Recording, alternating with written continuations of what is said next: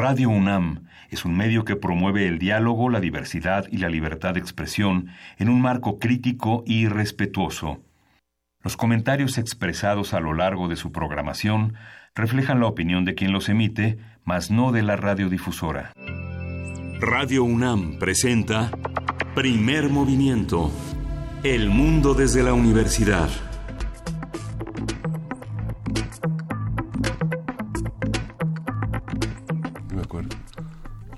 Buenos días, hoy es viernes 10 de agosto y son las 7.05 de la mañana aquí en la Ciudad de México.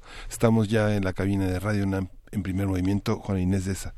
Buenos, días. Miguel Ángel Quemain, una de dos, o, o vienes muy crujiente o una vez más mi audífono no sirve, pero creo que ya lo logramos. ¿Cómo están? Buenos días, ya es viernes 10 de agosto, eh, después de esta semana que tuvo de todo, presidentes electos, este, la maestra en su casa, bueno, en, su, en la calle más bien, ya dispuesta a, no sé, a vivir el viernes de manera salvaje, me puedo imaginar.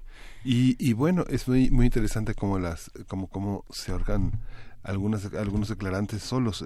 René Jarano aclaró que no tendrá ningún cargo en el gobierno de López Obrador. Bastantes cargos de conciencia tengo, dijo.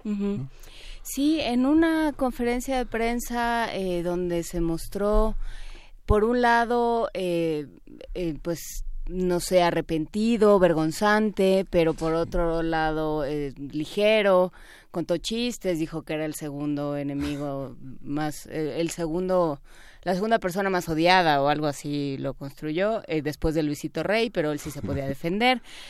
todo esto después de que circularon un montón de rumores sobre la posible adhesión, la posible incorporación de René Bejarano al, al gobierno federal, al próximo gobierno federal. Eh, será interesante, lo, lo hemos platicado mucho durante las juntas de redacción, la falta que hace verificado, ¿no? la falta que, que hace todavía estarse preguntando, no, no sé si, si haga falta eh, la estrategia como tal, pero sí a incorporar esta costumbre de ir revisando un poco más las cosas que circulan porque es muy fácil que el rumor se vuelva verdad absoluta. Sí, quedó el mail eh, a cargo de Animal Político, que a pesar de sus limitaciones este, económicas, eh, recoge estas sugerencias que terminan por ser sugerencias periodísticas de investigación. Sí, y también creo que AJ Plus, la agencia de Al Jazeera en línea, AJ Plus Latinoamérica, lo ha estado trabajando. Vamos a platicar más con ellos eh, para para ver si esto si esto sigue cómo nos podemos incorporar y sobre todo cómo podemos hacer uso de, eh, de este recurso. Bueno pues por, por lo que toca a nosotros pues tratemos de verificar la información antes de compartirla. Sí. Y justamente la reunión de ayer del presidente Peña Nieto con el presidente electo Andrés Manuel López Obrador eh, aparentemente es muy eh, suave pero eh, los 10 nombres de los tres fiscales que están por nombrar los condicionó a que formen parte de los 10 nombres que el Senado tiene en su lista para elegir y la iniciativa de ley para la creación de la Secretaría de Seguridad Pública no la enviará el Ejecutivo, sino tiene suficiente peso en el legislativo Morena para aprobarla este como como como la propone Andrés Manuel López Obrador. Pues platicaremos más adelante sobre estas iniciativas. Por lo pronto el día de hoy eh, justamente es viernes y como todos los viernes no dejamos de pensar, pero pensamos en otras cosas. Eh, vamos a platicar sobre el Festival Macabro. Sí, sí, vean su calendario, ya es esa fecha del año. Vamos a platicar aquí. Sí, Luisa Iglesias, creo que el año pasado que hablamos de Macabro también Luisa Iglesias estaba de vacaciones. Se ve que es la semana de Macabro y de que no hay cursos de verano y por eso coinciden las dos cosas. Sí, y justamente vamos a tener eh, en un momento más el radioteatro sorpresa que está buenísimo hoy un radioteatro sorpresa inédito de Jorge Estrada. Eh, ya lo estaremos platicando en nuestra nota nacional. Vamos, eh, el proyecto para eliminar la violencia desde lo local, el caso de Ciudad Nezahualcóyotl, vamos a platicar con Edna Jaime. Ella es directora general de México Evalúa, quien es la, pues, la organización que ha llevado a cabo este proyecto piloto de trabajo en Ciudad Nezahualcóyotl, aquí en el centro. No, pues ni es el centro, ¿verdad? En la, en la Ciudad de México. Sí, y en nota internacional tenemos eh, un análisis sobre las resoluciones del Senado en Argentina. Vamos a tener el comentario de José Vales. Él es un periodista argentino que nos dará el detalle de cómo fue esta votación. Pues sí, eh, que tuvo unos resultados eh, pues muy decepcionantes para el tema de equidad de género, pero bueno, ya lo estaremos platicando. Eh, vamos a platicar también de la exposición Telón de Boca, se, se, inaugura en el Museo Universitario del Chopo. Vamos a platicar con Pía Camil, artista responsable de esta exposición. Y vamos, hoy te toca la poesía necesaria. Hoy me toca la poesía necesaria. Vamos a seguir con las argentinas y con una mujer que canta tangos que ayer me encontré por ahí rascando en internet. Así es que lo estaremos platicando. Y vamos a tener en la mesa del día la ruta de la amistad. Vamos a conversar con Marlene Ehrenberg. Ella es historiadora, promotora cultural del turismo responsable. Y vamos a hablar de esta, de esta celebración plástica del 68. Y bueno, pues eh, hay que decir que ya todos nuestros compañeros eh, de aquí de Radio UNAM, del equipo de transmisiones, los ingenieros, ya están todos prestos en, en la parte de abajo de esta emisora, en donde está nuestra flotilla, ya están todos prestos para irse a transmitir desde Tlatelolco. Hoy a partir de las 10 de la mañana vamos a cerrar transmisiones nosotros a las 10 a las 9:50 y a las 10 de la mañana entran eh, Berenice Camacho y Héctor el perro muchacho. ¿Cómo se apellida el perro muchacho? Castañeda. Castañeda, muchas gracias porque bueno, pues sí, es una persona y tiene nombre y apellido. Héctor Castañeda, alias el perro muchacho de resistencia modulada, los dos van a estar transmitiendo esta ceremonia de inicio de cursos, encabezada por supuesto por el rector Enrique Graue. Eh, pues quédense si es su interés, si no, de todas maneras quédense con nosotros de aquí hasta las 10 de la mañana. Empezamos. Vamos a escuchar eh, con Richard Cheese, Personal Jesus.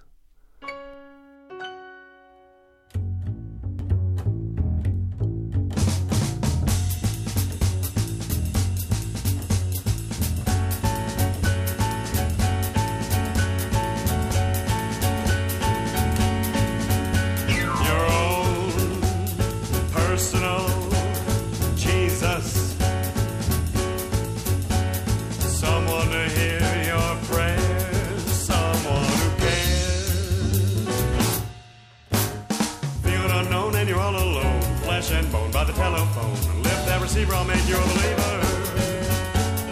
Take second best, put me to the test. Things in your chest, you need to confess. Yes, we deliver, you know I'm a forgiver. Reach out and touch faith.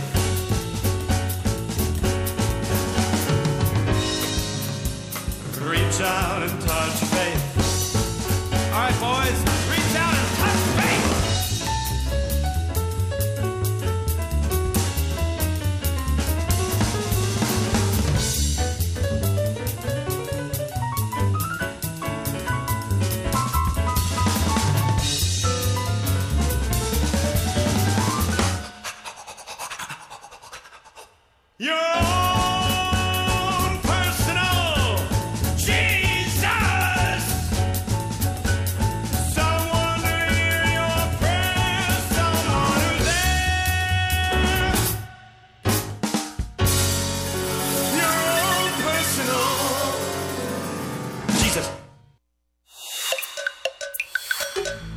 Movimiento. Hacemos comunidad. Viernes de ocio. Este año se celebra la decimoséptima edición de Macabro Festival International de Cine de Horror en la Ciudad de México y las actividades conmemorativas se realizarán del 21 de agosto al 2 de septiembre. Para esta ocasión se han preparado 153 películas que muestran los clásicos del género, pero también se hará un recorrido por lo más destacado de las producciones contemporáneas. Entre la oferta de películas se encuentran Sleepwalkers, parte del homenaje a Mike Jarvis, La Noche de los Muertos Vivientes de George Romero, La Hora del Lobo de Ingmar Bergman, Spirits of the Dead de Federico Fellini, Alucarda, La hija de las tinieblas de Juan López Moctezuma, entre muchísimas otras. Conversaremos sobre el festival, sus temas, sus preocupaciones, así como las propuestas, eh, lo que trae del pasado y lo que proyecta hacia el futuro el programa de 2018 con Edna Campos. Ella es fundadora, directora general de Macabro, Festival eh, Internacional de Cine de Horror de la Ciudad de México y, por supuesto, ya eh, conocida de este programa durante varias ediciones de este festival. ¿Cómo estás? Hola, muy bien. Eh, buenos días a todos, a todos los vampiros que, eh, Que madrugamos llegando. hoy y, que y, y algunos que van llegando, exactamente. y algunos que están destacados. algunos que están destacados, exactamente. Muy bien.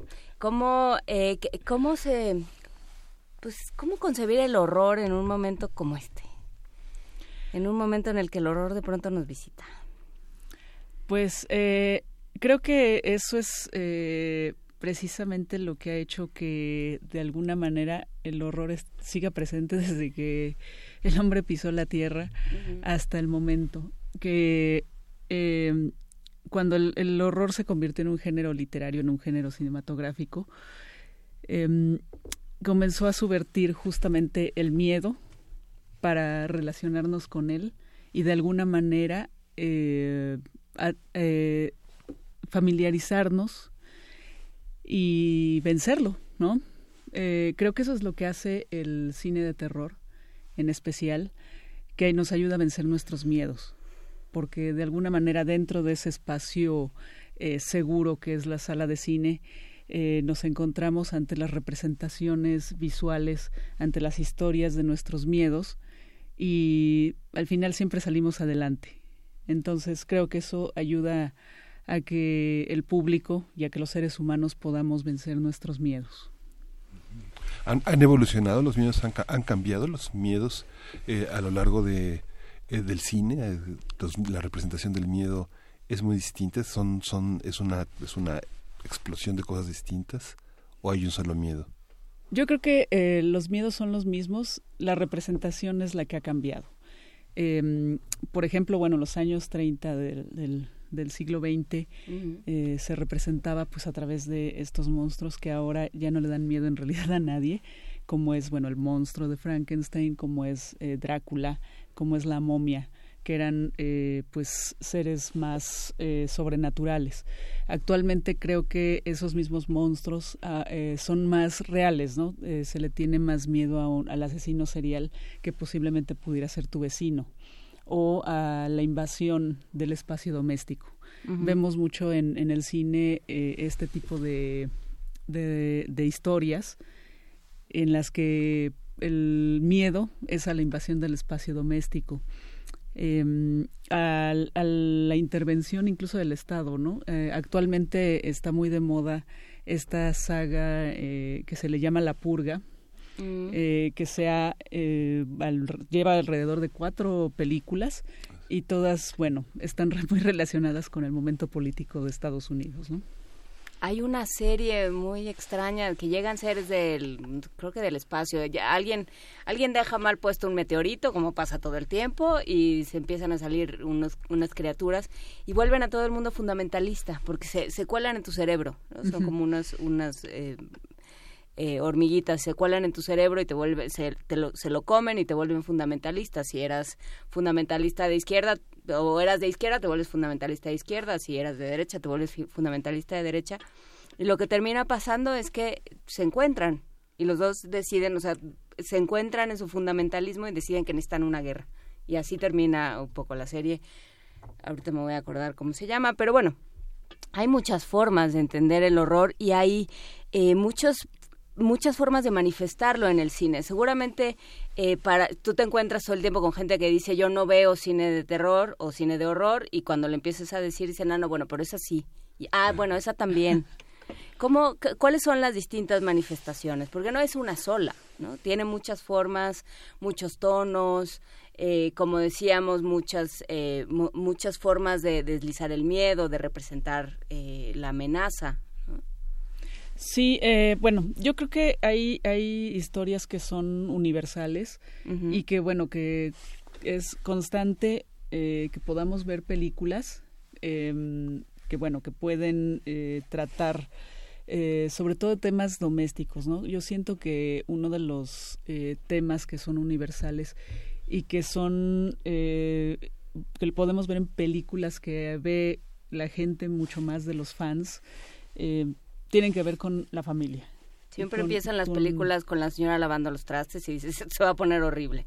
Sí, pero eh, yo creo que, eh, por ejemplo, eh, si tomamos una película como El Exorcista, se desarrolla en un espacio familiar, eh, en un conflicto incluso entre la madre y la hija, en el que, bueno, la hija eh, comienza a ser adolescente y lo que empieza a mostrar es la rebeldía de la adolescencia que al final resultó ser una posesión demoníaca, pero de alguna manera es este tipo de, pues de de espacio en donde se desarrolla el miedo y donde hay una transgresión, ¿no? Eh, se me ocurre también eh, el bebé de Rosemary, ¿no? Que también es, un, es dentro del mismo espacio doméstico. Em, es una pareja, ¿no? Que de repente empieza a, a tener, eh, de alguna manera empieza a alejarse y empieza, ella empieza a vivir su embarazo de una forma completamente solitaria, ¿no? Como que el, marido desaparece eh, y bueno, también empieza a tener un, fundamento sobrenatural, ¿no? En, cuanto a que de alguna manera es, víctima de un, eh, pues de una eh, sociedad satánica que la ha escogido para que ella sea la madre del hijo del diablo, ¿no?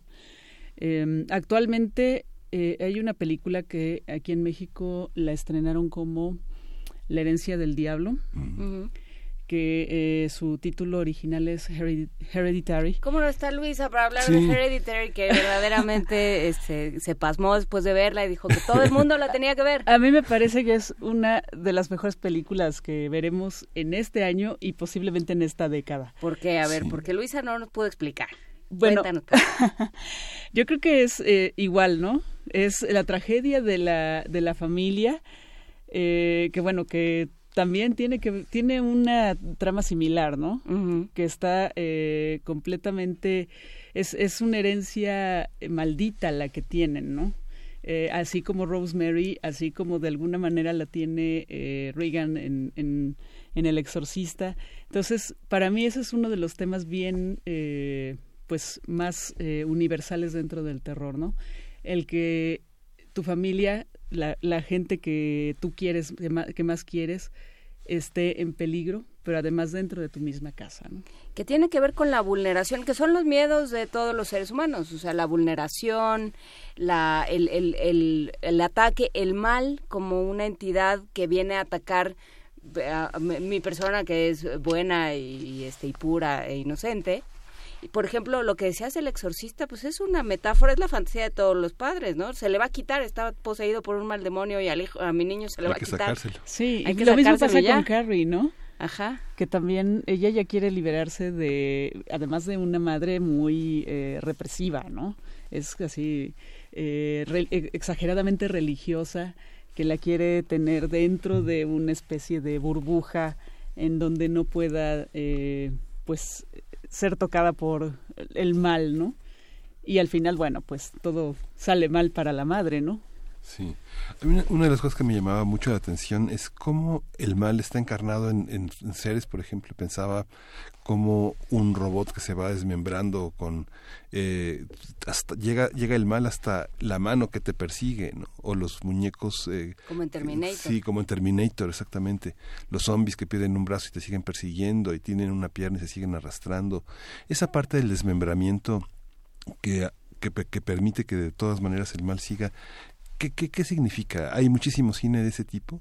Después de Terminator, el, el, mal que te persigue en partes, la cabeza. Es el mal que se resiste a morir. Ah, ¿sí? sí, sí, sí, em, yo creo que está eh, mucho más, mejor representada en todo lo que es el, subgénero gore del, del cine. Y bueno, definitivamente toda esta eh, situación sobrenatural en la que un cuerpo sigue teniendo vida incluso desmembrado, eh, es como la gran pesadilla, ¿no? De, que terminas con el mal, pero ese mal no te, no te deja, ¿no? Entonces, para mí es, es, es una eh, representación gráfica de ese, esa pesadilla y ese demonio que te está eh, persiguiendo a lo largo de tu vida y que por más que lo quieres acabar, no hay manera. Y luego reencarna y reencarna, ¿no?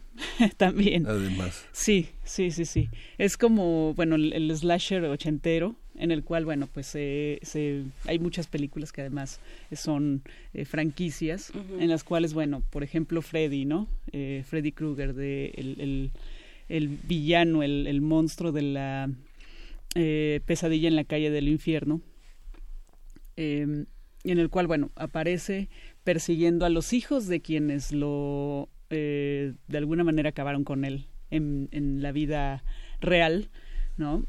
y los persigue a través de sus sueños. Y aparece y una y cuando parece que ya terminan con él vuelve a aparecer y vuelve a aparecer y vuelve a aparecer pero además lo, lo sabes dentro de la misma entrega digamos ¿no? o sea si, si lo piensas como una una saga pues sí termina digamos tienes ese alivio de se ha acabado el mal en el mundo y una escena después eh, sale la mano de Freddy o sale la playera o la máscara o cualquier cosa ¿Qué pasa con los subgéneros? Ahora eh, tú empezaste arrojando el del gore, pero ¿cuáles otros hay? Bueno, eh, dentro del terror eh, podemos encontrar subgéneros como los zombies, como los vampiros. Em, podemos encontrar lo que se le conoce el body horror, que es justamente este género que es un poco toma del gore, pero también de lo psicológico, ¿no? del horror psicológico, y, que es eh, posiblemente el mejor eh, exponente que haya de este subgénero sea David Cronenberg. Em, mm, que bueno, que muestra, por ejemplo, las transformaciones del cuerpo, el miedo a las enfermedades. Eh, se decía que cuando realizó La Mosca, en, en, los años 80, estaba hablando un poco del virus del SIDA que en ese momento hizo, pues, ahora sí que la, la explosión a nivel eh, masivo, ¿no? Y sobre todo en, el, el, impacto mediático de que em, empezaron a aparecer eh, figuras muy conocidas que padecían la enfermedad, ¿no? Y en Cronenberg también las adicciones, las adicciones son también una, un, un, mm. pie de transformaciones personales eh, y sociales muy importantes. Así es, sí, sí, sí. Con Cronenberg podemos ver, digamos que toda la transformación del cuerpo a nivel biológico, pero bueno, de alguna manera representado como el, la enfermedad o las adicciones o eh, pues bueno, todo, todo lo que puede afectar al cuerpo a nivel psicológico y a nivel físico eh, para convertirlo en una especie de monstruo. ¿no? ¿Y cómo ponemos, eh, dónde ponemos la raya? Porque pensaba, ahorita que mencionabas a Cronenberg, pensaba también en Aronofsky, en, en Requiem por un sueño, o en El sacrificio del siervo sagrado, que, cuyo director eh, desconozco absolutamente, pero que acaba de estar en cartelera hace poco y que justamente trata este tema de, de, un personaje que se obsesiona con otro personaje hasta destruirlo y que está y que todo el tiempo como espectador estás eh, estás sabes que va a pasar algo terrible pero no sabes qué. Y, termina en, en, una destrucción brutal. O pienso en tenemos que hablar de Kevin también o sea ¿Cuál es, eh, dónde está el radar, digamos? ¿Tiene que ver con la ñañara del espectador? ¿Tiene que ver, o es algo más científico? ¿Con qué tiene que ver? No, yo creo que es más bien a nivel de la puesta en escena, ¿no? Mm. Es, es, creo que es una cuestión un poco más estética, en el sentido estético del cine. Eh, en cuanto a que, por ejemplo, bueno, vemos eh, de esta increíble película que acabas de mencionar, que es la de, Tenemos que hablar de Kevin, que vemos como el eh, chico se empieza a convertir en, en, un asesino serial, pero su cambio es completamente psicológico, ¿no? No hay una transformación física. En el caso, por ejemplo, de Cronenberg, eh, casi siempre hay una manifestación física en eh, ese cambio eh, psicológico que vuelve a las personas monstruos, ¿no? Por ejemplo, bueno, el ejemplo de la mosca, ¿no? En el cual, bueno, este hombre empieza a, a cambiar y, bueno, por una circunstancia eh, científica, un error científico, se convierte en, en, un monstruo, ¿no? O sea, cambia completamente su, su apariencia para convertirse, pues, en eso que, que se conoce como la mosca, ¿no? Esta parte en la que el personaje no sabe que, sospecha que él es el asesino, pero, o que hizo algo, pero no sabe muy bien qué hizo. Hay fragmentos de su pasado que se le pierden y le horrorizan, ¿no? No se piensa en Memento, este, esta, mm. esta gran película. ¿Pero Memento es de horror? No, yo creo que es un thriller. Yo creo que es más, es más un thriller. Eh, pero bueno, sí, sí, es, es bastante, eh, tensa mucho, ¿no? Y, y, al final, pues creo que sí eh, perturba, que también, pues es uno de los fines también del horror, ¿no? Que tienen en conjunto. Hay varios eh, géneros que, que, de alguna manera son afines. Podríamos decir que el thriller, eh, la ciencia ficción y el horror eh, tienen elementos eh, que se comparten y que de alguna manera eh, pues los hacen eh, ser géneros afines, ¿no? Sí, que es el... em, no sé cómo, cómo se traduce desde el lado del, del realizador, pero desde el lado del espectador hay una hay un malestar, ¿no? Hay una inquietud. eh, Sí. que se genera, ¿no? Al contrario de una película que todo el tiempo estás tranquilo y sabes que todo está muy bien, por el género de película al que ya sabes que te metiste, digamos, o que elegiste, ya sabes si vas a- ves a una familia despidiéndose por la mañana y dices, sí, pero esto todo esto se va a poner horrible, ¿no? Ni se confíen, muchachos. Así es, y bueno, creo que eso es algo que, insisto, se comparte con la ciencia ficción. Eh, nada más que, bueno, creo que los elementos eh, generalmente del horror tienen que ver con el pasado. ¿No? Siempre el mal tiene que ver con algo Te que persigue, que te como persigue. Abejarano, ¿ves? Sí, Te Él persigue. fue el que empezó. Él empezó. él empezó. Nosotros Bueno, aquí estábamos. es algo él que te persigue. Ajá. Y en el caso de la ciencia ficción es, eh, de- a veces podría ser el temor de lo que viene, ¿no? Ujú. Es, es- es- es va- está mucho más enfocada al futuro y bueno, que puede ser un futuro eh, agradable que puede ser un futuro eh, que se está construyendo a partir de, pues del pensamiento filosófico. Pero en el terror es es lo que lo que te está persiguiendo no Eh, digamos que los pecados o los karmas de tu familia de lo que tú hiciste a lo mejor eh, de algo que te encuentras como eh, sucede en muchas historias de terror que se encuentran, por ejemplo, el libro antiguo que abre la puerta a otros mundos y generalmente es a otros demonios, ¿no? A la salida de los demonios. En Latinoamérica, ¿qué, eh, qué, qué asusta? ¿Qué da miedo? No sé, pienso en, en el cine mexicano, Las ánimas en pena, El jinete sin cabeza, La llorona. Eh, el cine contemporáneo, Sara ¿cómo, García. Sara García da mucho miedo de pronto. ¿cómo, cómo, ¿Qué se hace en ese sentido? ¿Qué, es lo que nos da, que, asusta al público mexicano masivamente? Digamos, un público que ya está, eh, que consume muchísimos productos de la globalización.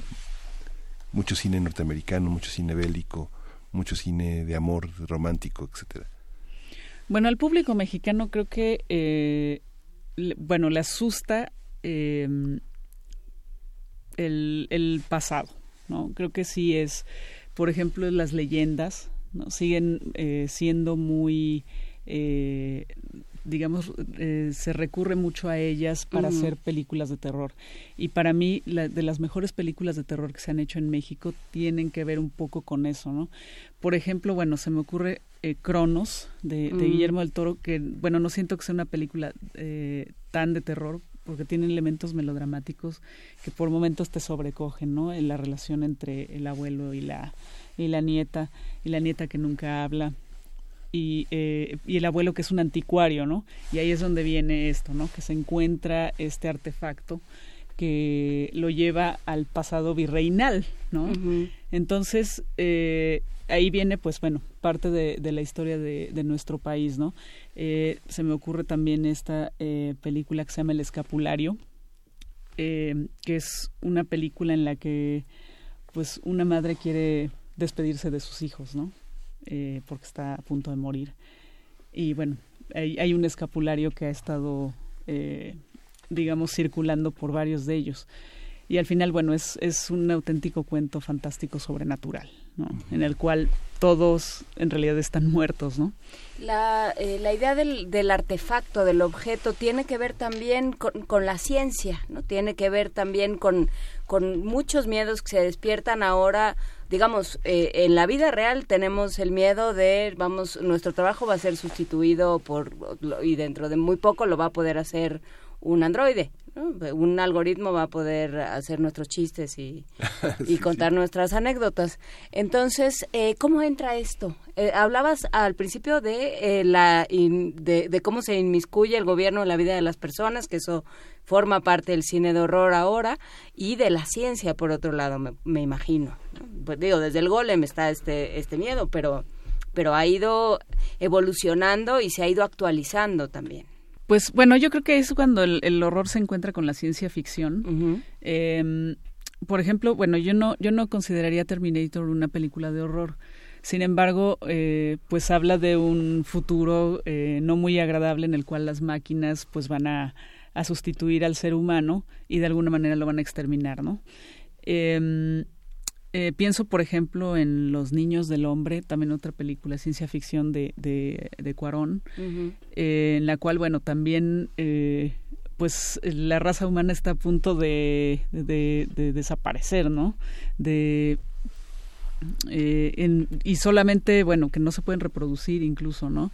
Y vemos, bueno, gente enjaulada, o sea, situaciones que por momentos hasta se tornan reales, ¿no? Desafortunadamente. Eh, creo que eh, sí, es, es mucho más dentro del campo de la ciencia ficción este miedo al pues a que te sustituya la tecnología, ¿no? Y a los avances científicos que pudieran llegar a salir mal. Eh, bueno, ahora sí, eh, el otro el otro lado de esta de este programa que es la producción que sí es afecto al cine de terror, pregunta, eh, pide que hablemos un poco de Mick Garris, a quien le rinden un homenaje en esta edición. Y eso nos va a permitir pues hablar del festival, ¿verdad? Porque estamos bien contentos todos chacoteando y no hemos hablado del festival. Cuéntanos, eh, ¿qué es esto eh, del homenaje a Mick Garris? ¿Quién es Mick Garris? Para quienes, haz de cuenta, no lo conocen. Bueno, Mick Garris es uno de los directores más importantes dentro del género de terror. Él también ha hecho eh, cine fantástico em, en Estados Unidos.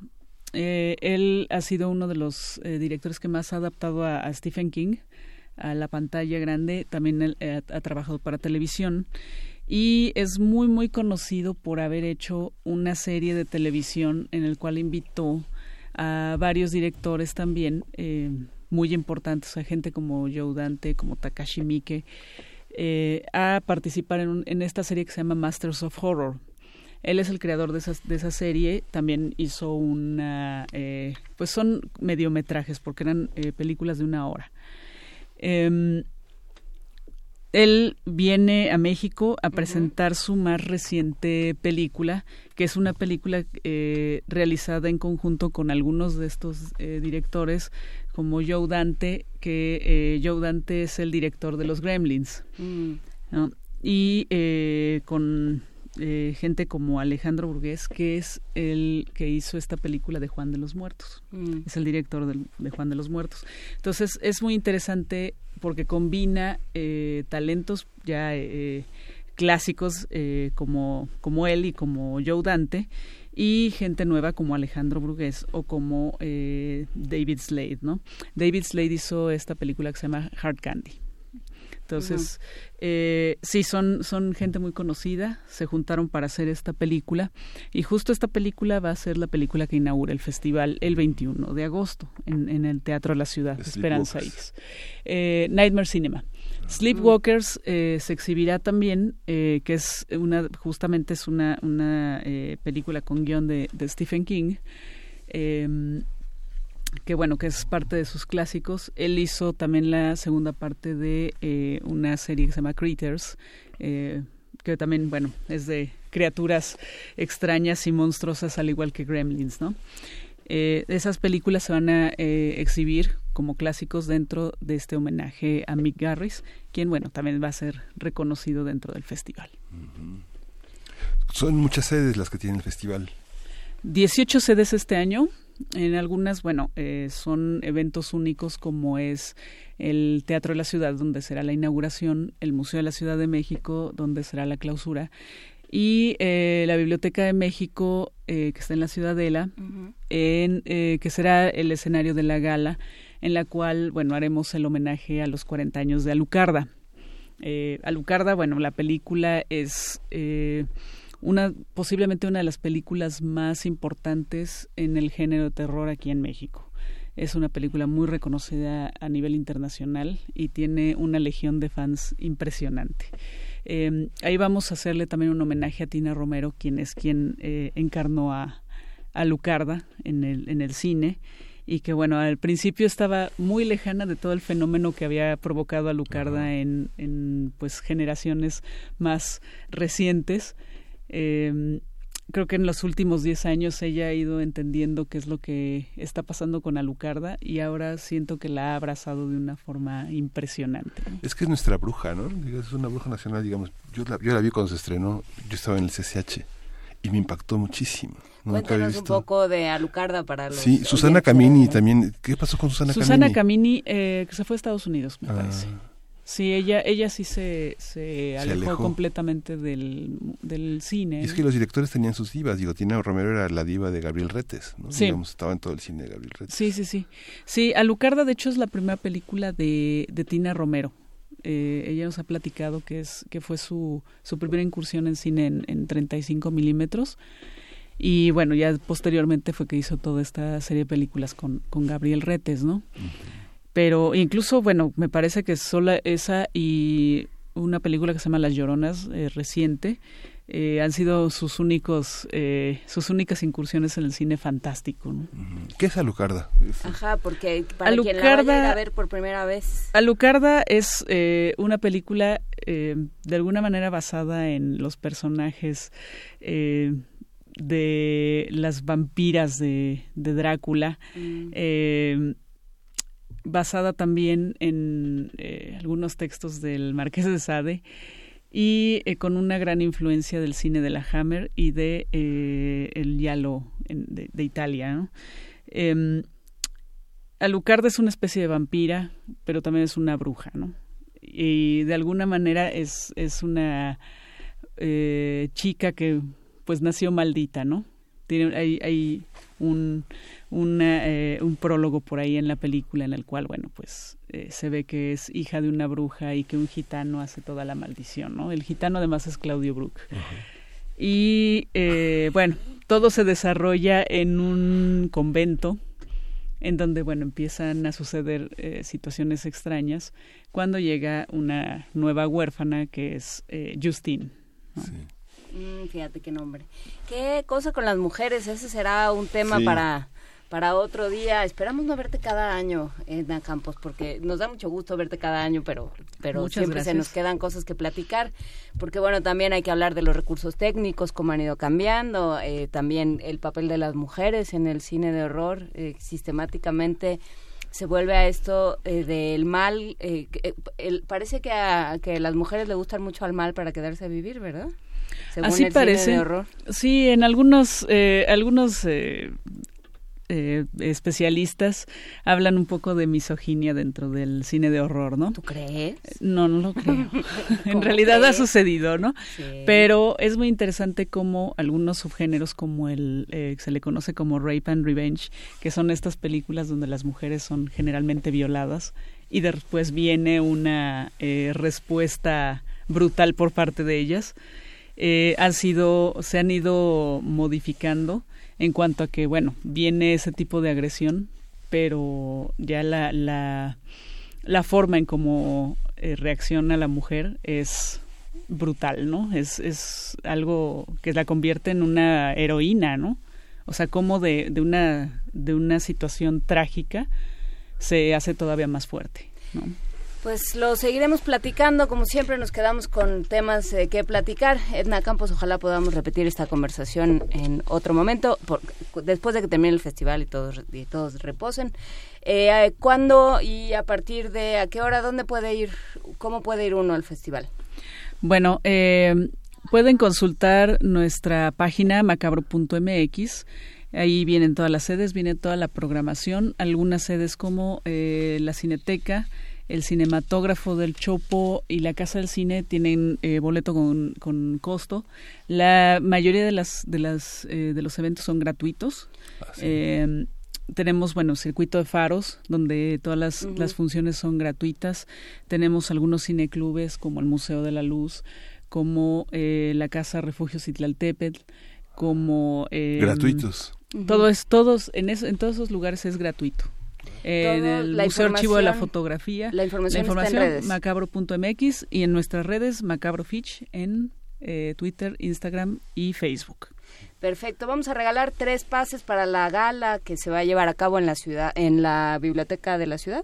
En el Teatro de la En Ciudad. el Teatro de la Ciudad. Eh, va, tienen que, va a ser por Twitter, nos tienen que seguir. Eh, etiqueten al festival arroba macabrofitch, su nombre completo y el hashtag horror macabro. Twitter, nombre completo, hashtag horror macabro y etiqueten al festival arroba macabrofitch. Muchísimas gracias. Edna Campos, fundadora, directora general de Macabro, Festival Internacional de Cine de Horror de la Ciudad de México. Que les vaya muy bien. Muchas gracias y un gusto como siempre estar con Gracias, ustedes. Muchas gracias. Vamos a escuchar New Afro Spanish Generation.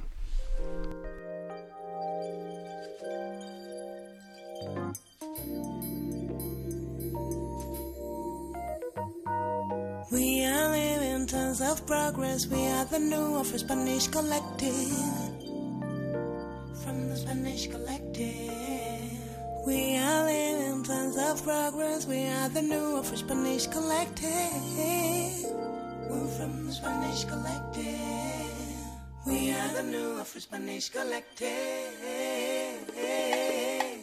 Me da la gana de sentirme acompañada para el resto de mi vida. Que mí me da la gana de que me arañen un poquito el corazón, pero solo el corazón. La soledad viene sin patria, donde te pilla te mata mi hermano. Dame la mano. Tanta patria y tanta convicción, tú vas a acabar sin corazón.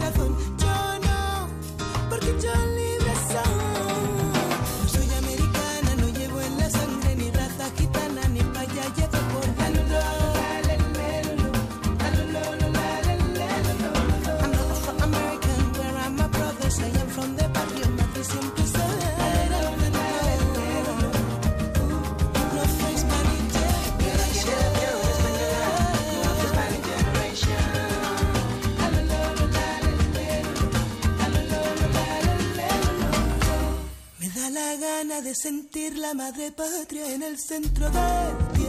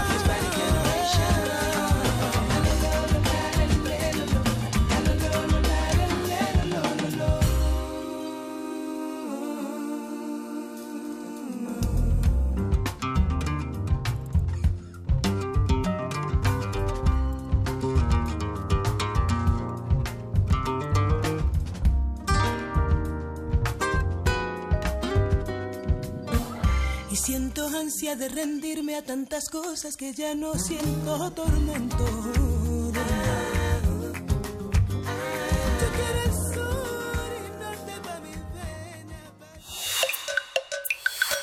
Primer movimiento. Hacemos comunidad. Para teatros, los radioteatros de primer movimiento.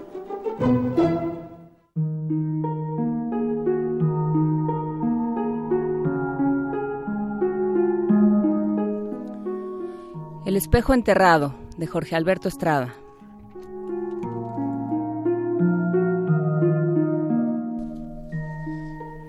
La mamá de Patricio, siempre que iba a salir a la calle, le dejaba mil instrucciones. Él la escuchaba paciente mientras pensaba en el programa que vería en la televisión. Por eso, una vez que su mamá cerró la puerta, Patricia corrió al Patricio corrió al cuarto, tomó el control remoto y justo en el instante en que iba a arrojarse al sillón, sonó el timbre. Patricio imaginó que su mamá había olvidado algo. Le pasaba todo el tiempo. Tal vez su monedero o el recibo del pastel que iba a recoger, aunque también era posible que volviera para darle más instrucciones o repetir por millonésima ocasión que no le abriera la puerta a nadie. Pero al abrir el portón de la calle, ella no estaba ahí. La persona que había llamado era una anciana pequeñita de cabello blanco, ojos grises, rostro muy arrugado y vestida toda de azul. Yo viví en esta casa cuando era niña. ¿Puedo pasar? La anciana preguntó casi metiéndose a la fuerza. Patricio logró impedirle el paso cerrándole la puerta con fuerza. Ah, mis papás no están. Por favor, niño, mañana me voy de la ciudad. Solo quiero despedirme. Eh, ah, regrese más tarde, seguro ellos la dejan. Te lo suplico. ¿Me tienes miedo? Patricio dudó. Era imposible que esa anciana le quisiera hacer algo o que robara. Además, parecía sincera. Si la dejaba entrar e irse rápido, sus papás nunca se enterarían y ella quedaría muy feliz. Así que abrió. La anciana le agradeció con una gran sonrisa y entró avanzando a pasos cortos. Caminó con la seguridad de quien conoce los espacios por los que cruza. Acá teníamos un comedor de 12 sillas tapizadas con terciopelo verde. Altísimas. En el techo había un candelabro que encendíamos en ocasiones muy especiales. Verlo prendido me hacía muy feliz. Patricio sonrió por compromiso. Hasta entonces se fijó bien en ella. Debajo del ojo izquierdo tenía un lunar. Era tan pálida que las venas del cuello hacían que éste pareciera un florero de porcelana. Un montón de pecas cubrían la piel en sus manos, mientras enormes venas en las muñecas recordaban las raíces expuestas de un árbol. Ahí. Señaló la pared donde ahora estaba la foto de boda de sus padres. Ahí teníamos un cuadro grandísimo de unas orquídeas. En la calle se escuchó un ruido. Patricio se puso nervioso. Pensó que podría ser su mamá. También teníamos un cuarto de vinos ahí. Ah, ahora es un baño, aunque no sirve. Mi papá guarda su periódico viejo y mamá cosas que ya no usa. Iba a añadir algo más, solo que descubrió que la anciana no escuchaba sus palabras y entonces la apresuró a salir. Solo quiero ver el jardín, por favor, y te juro que me voy. El jardín era muy pequeño, aunque bien cuidado. El papá de Patricio, que era muy distraído, pasaba buena parte de su tiempo libre dentro de ese lugar. En una de las esquinas había instalado una pequeña fuente. Además, tenía el pasto bien cortado y distintos tipos de flores alrededor. ¡Qué horror! ¿No era así antes? No, teníamos un árbol al centro. A mí me encantaba subirme. Llegué a pasar noches enteras en sus ramas. Patricio iba a opinar cuando la anciana giró hacia él y lo miró directo a los ojos.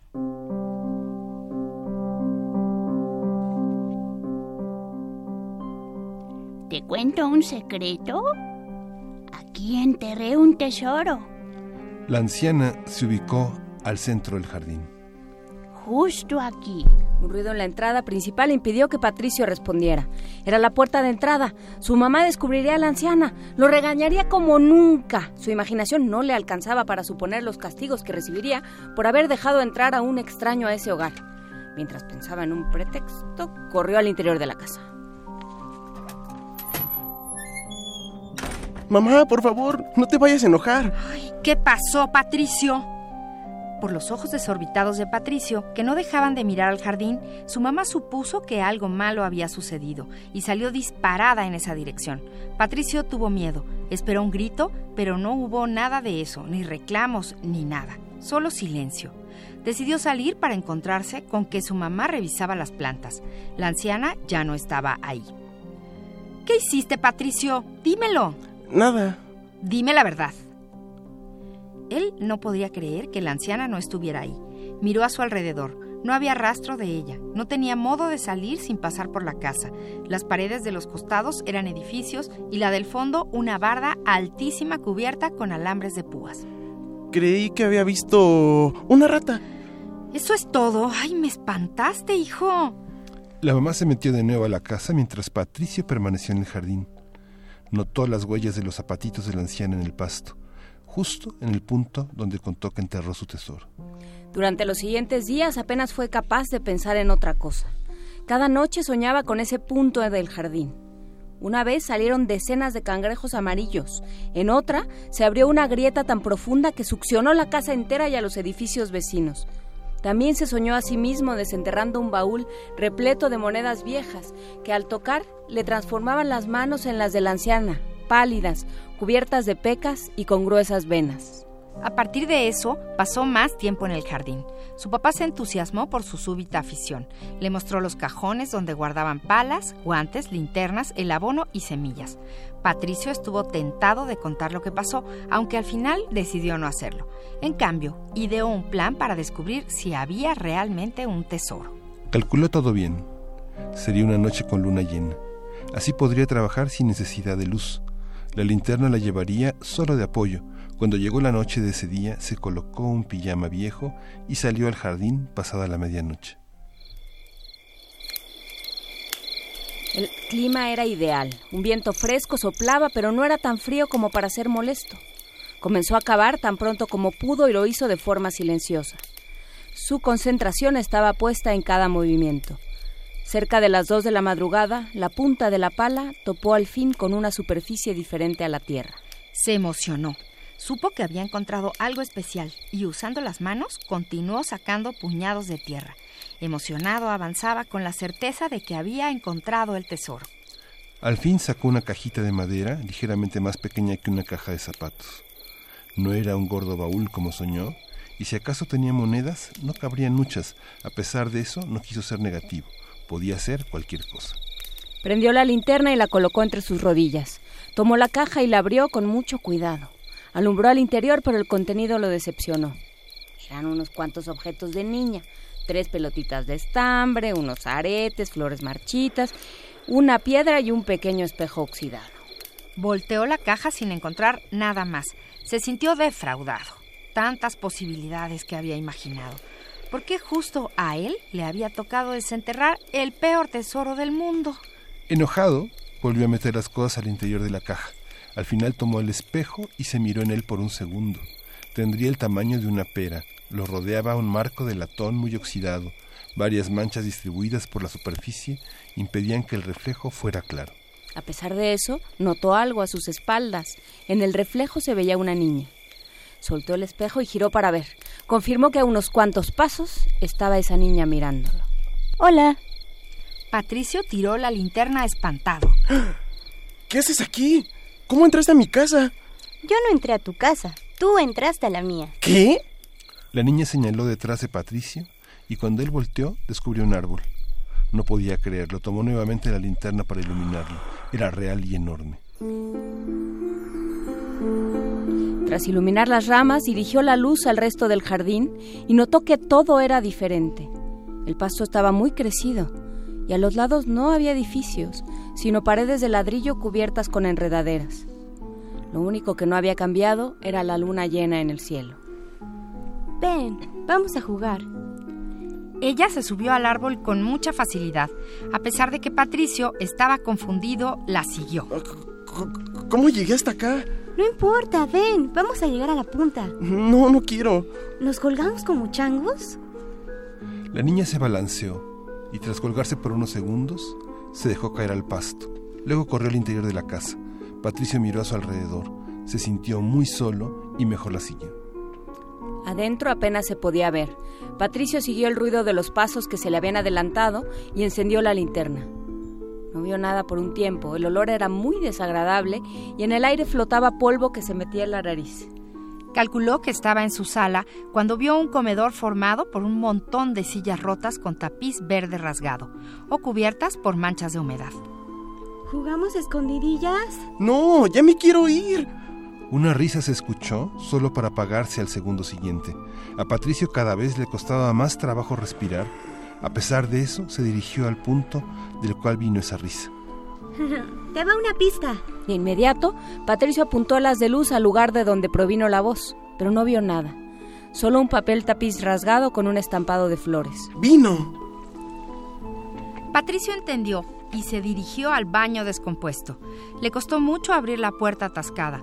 Debió dejar la linterna en el piso y empujar varias veces hasta conseguirlo. Al entrar, le impactó un aroma tan repugnante que le obligó a cubrirse la nariz con ambas manos.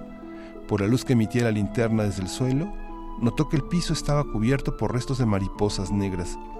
Entonces se acercaron a la zona de luz unos zapatos blancos de niña, pisando las mariposas muertas. Me encontraste. ¿Te busco yo a ti? No quiero jugar, quiero regresar. Patricio tomó la linterna e iluminó a la niña. Era idéntica a la anciana. El lunar debajo del ojo izquierdo y los ojos grises tenían el mismo brillo. A pesar de todo, seguía pareciendo una buena persona. ¿Por qué me hiciste venir? Estoy muy sola. ¿Y tus papás? La niña desvió la mirada. No tengo. Yo tengo que volver a mi casa, ¿lo entiendes? ¿No te quieres quedar? Podemos jugar siempre, todo el día y toda la noche.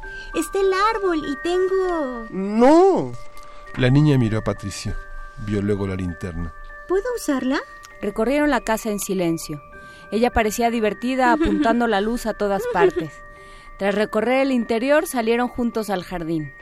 Aún era de noche. En ese momento Patricio descubrió algo que cambió su rostro. En el centro del jardín estaba su papá en pijama, viendo hacia el espacio preciso donde él había cavado el agujero. ¡Papá! Corrió hacia él, pero este no lo escuchó. Patricio llegó a su lado y gritó más fuerte, sin recibir respuesta. ¡Papá! ¡Aquí estoy! ¡Papá! En medio de la desesperación, escuchó un sonido agudo, una risita. Al voltear a ver a la niña, la descubrió con la boca tapada y la mirada en el pasto. Patricio también volteó y vio el espejo oxidado. Estaba roto. Su papá lo había pisado sin darse cuenta. Los fragmentos dispersos reflejaban la luna llena.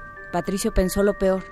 Oprimió sus puños con todas las fuerzas y emitió un larguísimo grito, tan largo y fuerte como jamás lo había hecho en su vida.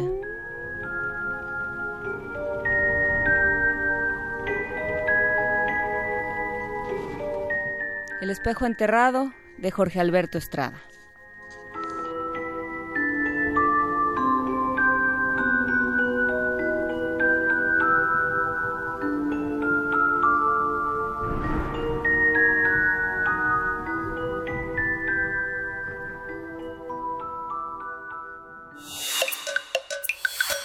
Primer movimiento. Hacemos comunidad.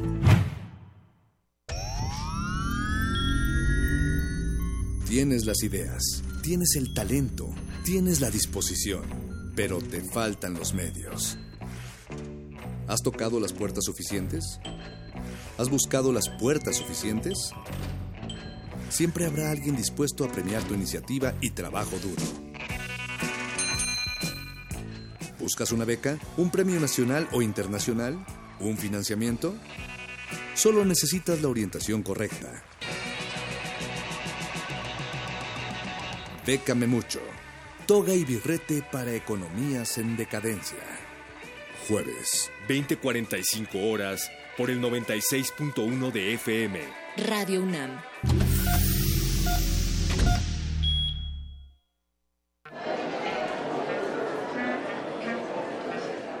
Historia de la literatura. Concepción del arte. Idealismo revolucionario. Amores fugitivos. Conferencias magistrales. Creadores escénicos. Descontentos sociales. Clases inolvidables. En más de 100 años. ¿Cuántos recuerdos no han circulado por los pasillos de la Facultad de Filosofía y Letras? Eureka. Un programa con Filo, Sofía y Letras. Escúchalo todos los lunes a las 16 horas por el 96.1 de FM. Radio UNAM. Experiencia sonora. La fortaleza de los mexicanos está en la unión, porque somos uno cuando se trata de ayudar a los demás, de darle lo mejor a nuestras familias y de trabajar para que a México le vaya bien. Gracias por tu confianza. Hoy queremos decirte que tu bienestar es lo más importante para nosotros. Por eso nos vamos a esforzar cada vez más. Ese es nuestro mayor compromiso y lo haremos con responsabilidad y un profundo amor por México. PRI. El Museo de Arte Moderno invita a la muestra Leonora Carrington Cuentos Mágicos, que desde una perspectiva transdisciplinaria explora las diferentes facetas de la artista. Reúne 223 obras de colecciones de México, Estados Unidos y Europa, que incluyen pintura de caballete y mural, gráfica, dibujo, escultura, máscaras y diseños escenográficos, textiles, fotografías, documentos, libros y objetos personales. La muestra Leonora Carrington Cuentos Mágicos está abierta en el Museo de Arte Moderno. ¡Acción! Personas egoístas, violentas, que anteponen sus intereses a los derechos de otras personas. En la ficción les dicen villanos. Y en la realidad, para celebrar su séptima edición, Little México Film Festival 2018 convoca a todos los estudiantes o realizadores audiovisuales independientes a participar en su certamen de cortometraje. Certamen de cortometraje. Tema Corrupción. Participa con el género que mejor se acomode a tu estilo. Ficción, documental, animación, experimental y fusión. ¡Silencio va a correr! Tienes hasta el 30 de septiembre. Consulta las bases en www.limefilmfest.com. ¡Córrela! Realidades en pantalla que superan a la ficción cotidiana. Little Mexico Film Festival. ¡Corte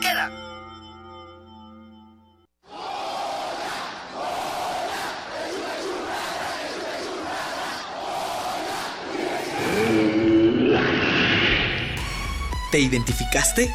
Identifícate con Fundación UNAM y ayuda a becar a miles de alumnos universitarios. Súmate 5340-0904 o en www.funam.mx. Contigo hacemos posible lo imposible.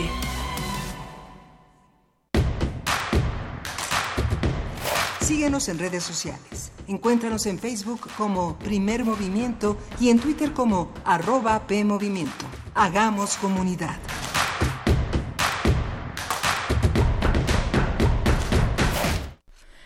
Son las 8 de la mañana con 5 minutos. Si usted no estaba aquí durante la primera hora para escuchar nuestro radioteatro El espejo enterrado de Jorge Estrada, pues, pues búsquelo porque sí se puso bueno. Sí, muy buen texto.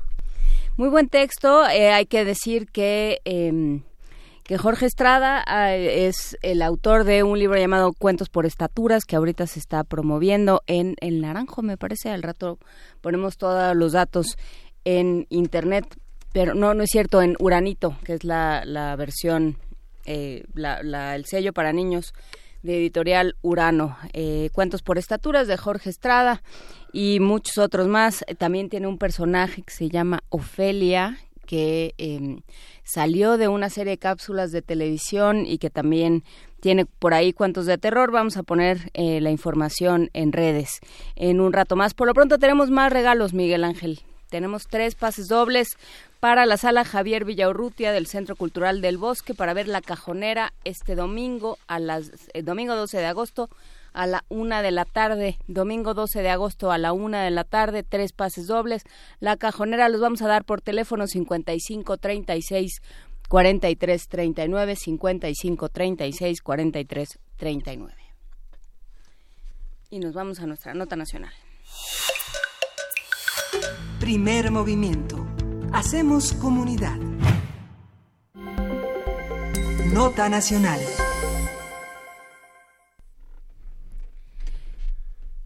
México Evalúa tiene una, una nueva propuesta eh, en el terreno de la de la reconciliación y de la y, de la y de la y de la paz social. Justamente comparte información estratégica con la con una, serie de actores sociales que están en el Estado de México, fundamentalmente en Netzahualcoyot. Juan Hugo de la Rosa García, que es alcalde de Netzahualcoyot, y Edna Jaime, presidenta de México Evalúa, firmaron un acuerdo de intercambio de información con el propósito de desarrollar diagnósticos locales enfocados justamente a la disminución del número de ejecuciones y la violencia en el municipio.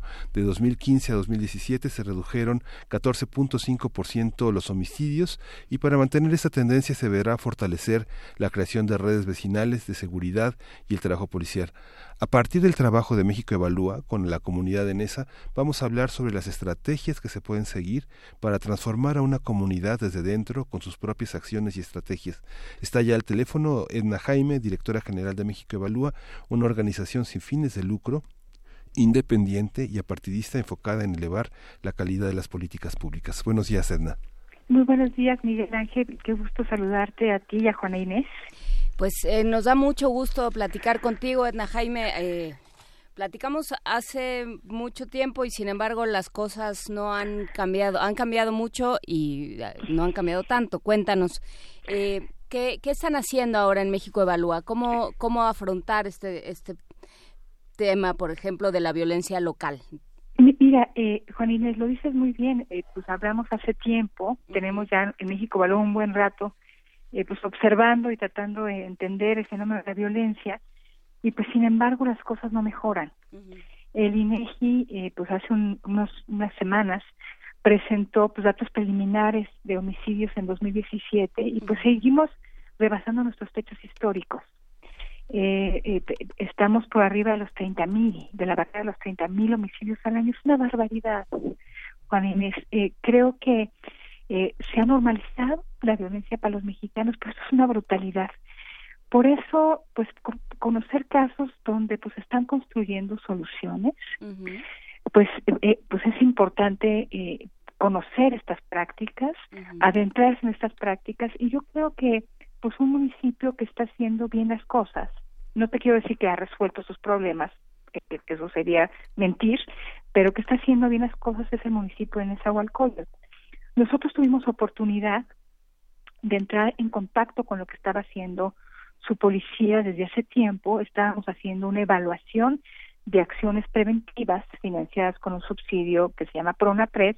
Entonces encon- entramos en contacto con la policía y con lo que estaba haciendo.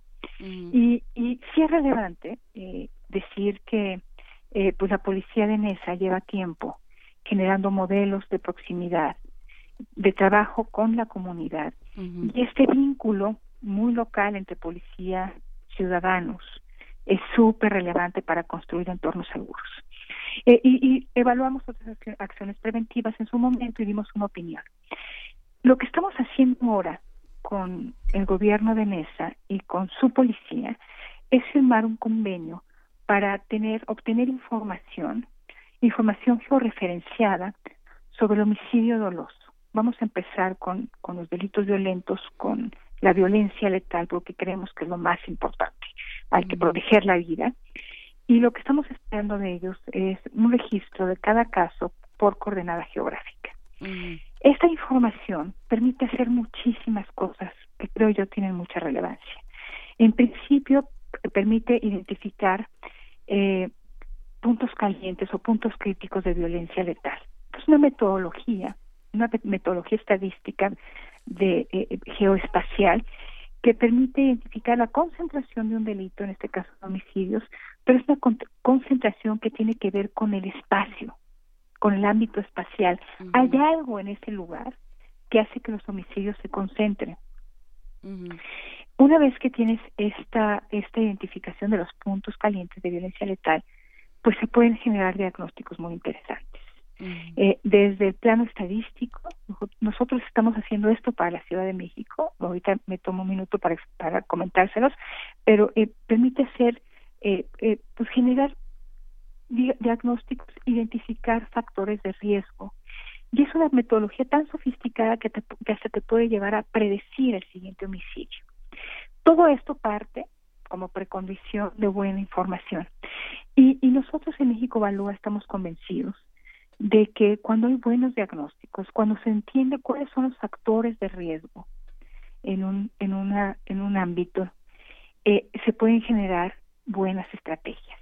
Ya no estamos este, tirando escopetazos, sino ya podemos tener tiros de precisión, trajes hechos a la medida, entender qué le duele a esa comunidad, dónde está su población vulnerable y qué tipo de intervenciones serían necesarias para generar, para detener pues, la violencia letal en este caso y, y generar y empezar a construir entornos seguros. De eso trata. A ver, eh, pensando, eh, llevémoslo a un ejemplo. Eh, yo veo un, un mapa, un mapa de- del territorio de Ciudad Nezahualcóyotl, y, eh, di- y resulta que en una manzana ha habido una Sí. incidencia eh, eh, particular, especial, eh, de, de violencia letal. ¿Qué, qué hago? Evidentemente me tengo que ir a parar ahí, no es cosa nada más de Pues, verlo en, Eh, absolutamente. lejos.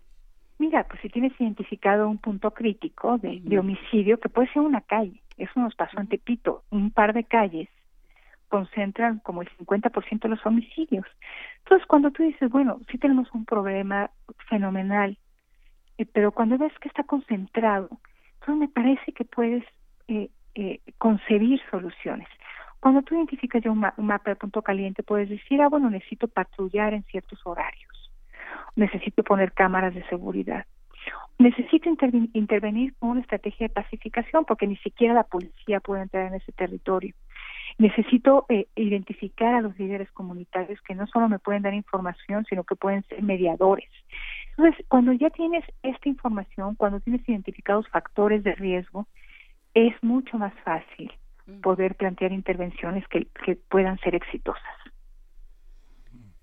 El, el municipio tradicional, bueno, digamos, viene eh, desde el siglo pasado, una eh, ha sido como mm, ha tenido una evolución, una serie de cambios muy fuertes, digamos, la creación de los faros, eh, toda la parte par- partidista ha sido muy muy polémica, muy compleja, ha sido un municipio muy ambicionado por por el PRI, lo tuvo el PRD muchos años y eh, ha ido cambiando, han ido fracasando y muchas políticas en torno al municipio. ¿no? Miguel Ángel, pues el municipio es nuestro eslabón más débil. En nuestra estructura de gobierno es muy débil, le faltan capacidades, eh, depende mucho de transferencias de recursos de la federación y de los estados. El relevo ca- cada, tres años, ahora ya hay posibilidad de reelección, pero el relevo pues hacía que, que eh, hubiera cambios en las burocracias municipales, eh, pues cada tres años es imposible generar buenos resultados de política pública con esa estructura. Sí es el eslabón más débil, pero para mí es un eslabón fundamental. Si pienso en temas, temas de seguridad, no puedo concebir con la construcción de entornos pacíficos, de la resolución del problema de la seguridad, si no partimos de lo más granular, que es lo, que es lo municipal. Entonces, eh, por eso en México Valor sí estamos muy convencidos de que hay que fortalecer capacidades desde lo local, estos diagnósticos y este trabajo de geointeligencia, pues lo que también queremos es eh, pues acercar a la policía municipal, en este caso en Nezahualcóyotl, de los instrumentos para hacer análisis geoespacial de ciertas capacidades. Está muy emproblemado el municipio. Eh, eh, espero que con el tema de la reelección eh, se, se mejoren algunos aspectos. Hay temas estructurales que hay que atender eh, y nosotros queremos contribuir, aunque sea con un granito de arena, a generar capacidades en ese ámbito de gobierno. Decirte, y creo que es muy relevante a partir de lo que tú me comentas, que eh, el presidente municipal eh, de, eh, de Nesa se religió. Eso es una buena nota, ¿no? Y yo creo que en algo influyó. Eh, los electores de alguna manera reconocieron que estaba haciendo un buen trabajo en materia de seguridad. Si la reelección genera estos incentivos, creo que eh, fue un fue una buena reforma. Es decir, si el presidente municipal se va a ocupar de temas importantes porque va a recibir un premio o un castigo en la urna, eh, entonces a lo mejor se aplica mejor en tener buena política pública en los ámbitos que más importan al ciudadano. La seguridad sin duda está en, en el primer plano. Por supuesto. Eh, ¿Qué se está haciendo bien eh, en esa? ¿Qué encontraron que estaban haciendo bien y qué tanto esto se puede replicar, Edna Jaime? Mira, una de las cosas que está, se está haciendo bien es que hay continuidad. Mm. Tiene eh, Carlos Amador, el jefe de la policía, pues es una persona eh, eh, con, con muchos buenos atributos y, y tiene eh, eh, ya ya ha estado en distintas administraciones. La continuidad es muy importante. Me parece que pues enfocar el tema de la proximidad entre policía y ciudadano, que el policía se convierta en, en un, un actor relevante de la comunidad, me parece también muy relevante y eso lo están haciendo. El, el que quieran, pues, se ha dividido el municipio en cuadrantes y, y pues cada pues elemento de seguridad tiene eh, pues es conocido. Eh, todo esto eh, creo que son aspectos eh, que deben pues reconocerse. A nivel local y a nivel de policías locales sí hay innovaciones que pues debemos observar y ojalá que se pudieran replicar. El caso de la policía de Morelia es otro eh, eh, pues que en México evalúa nos gusta bastante eh, desafortunadamente en Morelia el alcalde no se religió vamos a ver si los esfuerzos con la policía continúan pero pero pues este este eh, pues interés de, de acercar a la policía con la comunidad de reconocer lo importante que es el rol de la policía en materia de prevención pero también en materia de conocer a la comunidad y saber dónde están los riesgos eh, de generar confianza además de otras acciones preventivas que también se coordinan desde la de, desde la Secretaría de Seguridad Pública del municipio, ¿no? Eh, pues tienen coros, trabajo con jóvenes. Eh, entonces también pone de relieve que no solamente el trabajo policíaco es relevante, sino también el, el, trabajo de prevención social y cuando las dos cosas hacen mancuerna, pues estamos en el mejor de los mundos. En esa hubo, digamos, estoy pensando en una zona que conozco bien, por ejemplo, la zona que está cerca de la FES Aragón, ¿no? Que es una entidad de la UNAM. Hay asaltos todos los días a los jóvenes, o sea, digamos, les, les, les roban hasta el libro de la biblioteca. Ha habido muchos asesinatos de personas que en la avenida Rancho Seco tienen papelerías o tienen este tienen bares que eh, les, les pagan por protección a, justamente a elementos que están identificados como la familia, ¿no? Así los, todo el mundo los conoce así. Toda esa zona, digamos, en, en, esa, digamos, es un municipio de 16 kilómetros cuadrados aproximadamente tiene aproximadamente como un millón cien mil personas, 17 personas por kilómetro cuadrado. Digamos, hay una parte que es compleja si uno ve las redes de transporte, que es una mafia, ¿no? no, no, no han logrado tener una parte de transporte eficiente. Es muy impresionante, digamos, si uno ve las cifras, 273 primarias, digamos que de esas 273 solamente hay 7 de excelencia. Hay una dificultad compleja en, en esta parte social, en los paraderos de las líneas eh, que van este que desde el metro ese, ese transporte, no, no recuerdo exactamente cuáles son las terminales, pero es, esa, esa parte de los paraderos es verdaderamente compleja, digamos, hay muchísimos muchísimo ambulantaje, donde se esconde mucha delincuencia. ¿Cómo plantean esa parte? Pienso en los, en los planteles educativos, primarias, secundarias, prepas y instituciones de educación superior. ¿Hay algún programa dirigido a paliar un poco la, los asaltos, la violencia en esas zonas? El, el convenio se, eh, se eh, circunscribe a la identificación de puntos calientes de violencia letal, o sea, de homicidios letal. Pero esta metodología se puede aplicar a cualquier delito. Mira, cuando tuvimos acceso a la información en la Ciudad de México, con con, este, con esta información pudimos identificar cuáles eran las rutas de transporte más peligrosas. Cuando se tiene este tipo de información, entonces que es eh, eh, información de geointeligencia, se pueden plantear una infinidad, una infinidad de respuestas con los recursos que se tienen, se pueden eficientar, no tienes que patrullar todas las calles simultáneamente, sino te vas a algunas, las más conflictivas, en ciertos horarios. No tienes que poner cámaras en todo el municipio. Si ya tienes la identificación de los puntos calientes, pues sabes en qué puntos eh, pueden ser más efectivos estos recursos. Eh, entonces, eh, eh, esta metodología debe servirles para cualquier delito. Va a ser muy interesante, una vez que nos entreguen la información y analicemos, eh, ver por lo menos en el caso de la violencia letal que los que vamos a estudiar, si, si están, si hay universidades cerca, si las universidades trabajan como un factor de protección, un factor de riesgo, o sea, qué factores generan en ese entorno de, donde se concentran los homicidios, qué, qué encontramos en esos en esos puntos calientes, pero sin duda esta es una herramienta que debe eh, de servir para eficientar mucho el trabajo policial. Quizá ustedes me preguntarán, ¿hay a poco los policías no saben lo que pasa? Ciertamente sí. Yo creo que un policía, eh, eh, y sobre todo si están divididos en cuadrantes, sabe lo que está pasando en, en, en, la localidad que le toca atender. ¿no? Entonces es muy importante que este trabajo estadístico pues se, se nutra del trabajo de quien está en el terreno, de quien está operando en la calle y, así se pueden generar buenos diagnósticos y se puede hacer que el policía utilice estas herramientas para su trabajo cotidiano. Eh, estamos hablando, sí, de, policías con cierto entrenamiento, policías eh, que pues han, han, han, sido acreditadas, que han pasado controles de confianza, porque si estamos hablando de policías que están capturados por el crimen, pues no hay nada que hacer. ¿Cómo está la situación de los mandos en Ciudad Nezahualcóyotl? Porque, por ejemplo, el, el, el, mando en general en el Estado de México ha tenido, digamos, muchos muchos choques. Esta, esta victoria que tuvo Morena, Juntos Haremos Historia en Ecatepec, realmente fue realmente no solo la la, la cauda de López Obrador, sino verdaderamente Catepec era un territorio verdaderamente tan maltratado por la criminalidad. Ahora, este, pues espera otros cambios.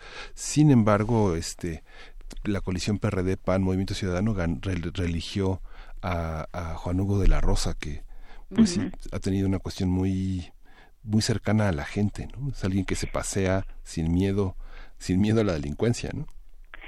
Pues mira, eh, realmente no, no conozco mucho de, de otros municipios del, del Estado de México. Eh, sí, sí veo eh, en, en, en el alcalde de, de Nesa pues este interés de tener proximidad, de, de generar innovación. El reto es mayúsculo. No dudo que haya eh, espacios, pero esto es una especulación en el Estado de México, eh, donde pues sean territorios controlados por el crimen, eh, donde pues la gestión de todo lo hagan los criminales. Y cuando digo gestión de todo me refiero a servicios públicos, me, servi- me refiero al agua. Son eh, eh, estructuras que antes controlaba un partido político, estructuras clientelares que ahora pues las controla un grupo criminal, no dudo que exista. La realidad es bien compleja. Y, y yo creo que también, aprovechando eh, eh, eh, la pregunta, decirte que hay asuntos que incumben al municipio y a la policía local. Hay otros que no puede la policía local. No podemos pedirle a la policía de un municipio que se haga cargo de una banda de crimen organizado. Creo que, que sí puede generar información, acciones preventivas, identificarlos, pero ahí sí necesita coordinación con otros ámbitos de gobierno, con, con estados y municipios, pero eh, con, perdón, con el estado y la federación. Esta coordinación es particularmente difícil de lograr. Eh, pero sin lugar a duda, o sea, no podemos pedirle a la policía municipal lo que no puede darnos, porque aparte ni siquiera es su función. Tenemos distintas policías porque hay un hay una especialización funcional, se dedican a distintas cosas. Eh, y entonces hay ámbitos donde no le podemos pedir a la policía municipal que resuelva temas. Necesita haber una buena coordinación. Lo que sí creo que no puede suceder es que sigamos con el modelo donde es la federación la que interviene ante un llamado de auxilio, desaparece las policías locales, desaparece todas las redes locales y después se va dejando la nada. Por eso no estamos solucionando los problemas. Y el MP, Edna, el MP, y la gente diga, es, es que es un lugar común decir, ¿qué pasó? ¿Se los llevaron para la bola? Pues llévate unos 20 mil para sacarlos, ¿no? Digamos que es así, así funciona, ¿no? No, pues el tema de la procuración de justicia, pues es, pues es otro eslabón de que presenta una inmensa debilidad. Justamente ayer México Evalúa presentó un estudio que hace una evaluación del sistema de, eh, eh, de justicia penal acusatorio y pues vemos que pues el- el mi- los ministerios públicos, la procuración de justicia, pues está pues está muy mal. Fíjate que eh, sacamos hace un año- unos años también un estudio en México Evalúa que se llama ¿Cómo, cómo se juzga en el Estado de México? Bien bonito, investigadores pues de primer nivel del, del CIDE, de, de otras universidades hicieron esta este estudio, eh, eh, eh, eh, encuestaron expedientes judiciales, o sea, estudiaron expedientes judiciales para ver eh, cómo iba el avance del nuevo sistema de justicia penal en el Estado de México y, y pues tiene tiene bajas capacidades eh, eh, de investigación la, la procuraduría en el Estado de México creo que ya es fiscalía. Eh, y entonces eh, pues acaba a quién a quién aprende y a quién procesa pues a jóvenes primo delincuentes por delitos menores pobres. Ujú. Es, eso es lo que tiene capacidad los ministerios públicos de procesar delitos complejos, pues olvidémoslos, no, no, no pueden hacerlo. Delitos en flagrancia, cuando ya tiene que mediar una investigación, pues la efectividad eh, eh, pues se desploma, no, no hay las suficientes capacidades. Eh, pues estamos en este proceso de fortalecer nuestro sistema de justicia y ojalá y que veamos avances en el Estado de México, así sí encontramos algunos avances ciertamente, pero eh, eh, pero pues eso es lo que nuestro aparato de justicia puede procesar delitos muy sencillos robo simple o robo agravado en su, eh, eh, jóvenes primo delincuentes y eso los estamos metiendo a la cárcel. Y, y para eso tenemos el aparato de justicia no para eh, eh, resolver casos complejos complejos que tienen que ver con delitos de alto impacto. Y está visto que eso no nos sirve, eh, no nos está funcionando, digamos. Eh, hay otra parte, cuando revisábamos, Edna Jaime, los, los debates para jefe de gobierno de la Ciudad de México eh, durante esta, eh, la, la campaña pasada, se incidía mucho al momento de hablar de seguridad y de cómo combatir inseguridad y cómo eh, trabajar para, para restablecer los, eh, los tejidos sociales, para, para que la gente pudiera salir a la calle tranquilamente. Eh, se hablaba mucho de poner cámaras, por ejemplo, ¿no? Se hablaba mucho de fortalecer a las policías. Y sin embargo, sabemos todos por la experiencia internacional eh, que no es nada más, ¿no? Que también entran factores como tan sencillos como el alumbrado, como el transporte que mencionaba hace rato Miguel Ángel, como las ofertas culturales. Es muy interesante, por ejemplo, las experiencias que hay sobre bibliotecas públicas, no solo porque eh, por, por la contribución en términos intelectuales, sino porque ofrecen un lugar en el cual un- una especie de oasis en el cual refugiarse, le dan un lugar a jóvenes, a niños, a, a padres de familia, si uno ve lo que sucede con las pocas, porque para la cantidad de personas que somos hay pocas bibliotecas públicas que hay en la Ciudad de México, funcionan y, y- y funcionan como estos centros comunitarios de- que- donde la, la comunidad, donde justamente la- los vecinos pueden pueden fortalecerse unos a los otros.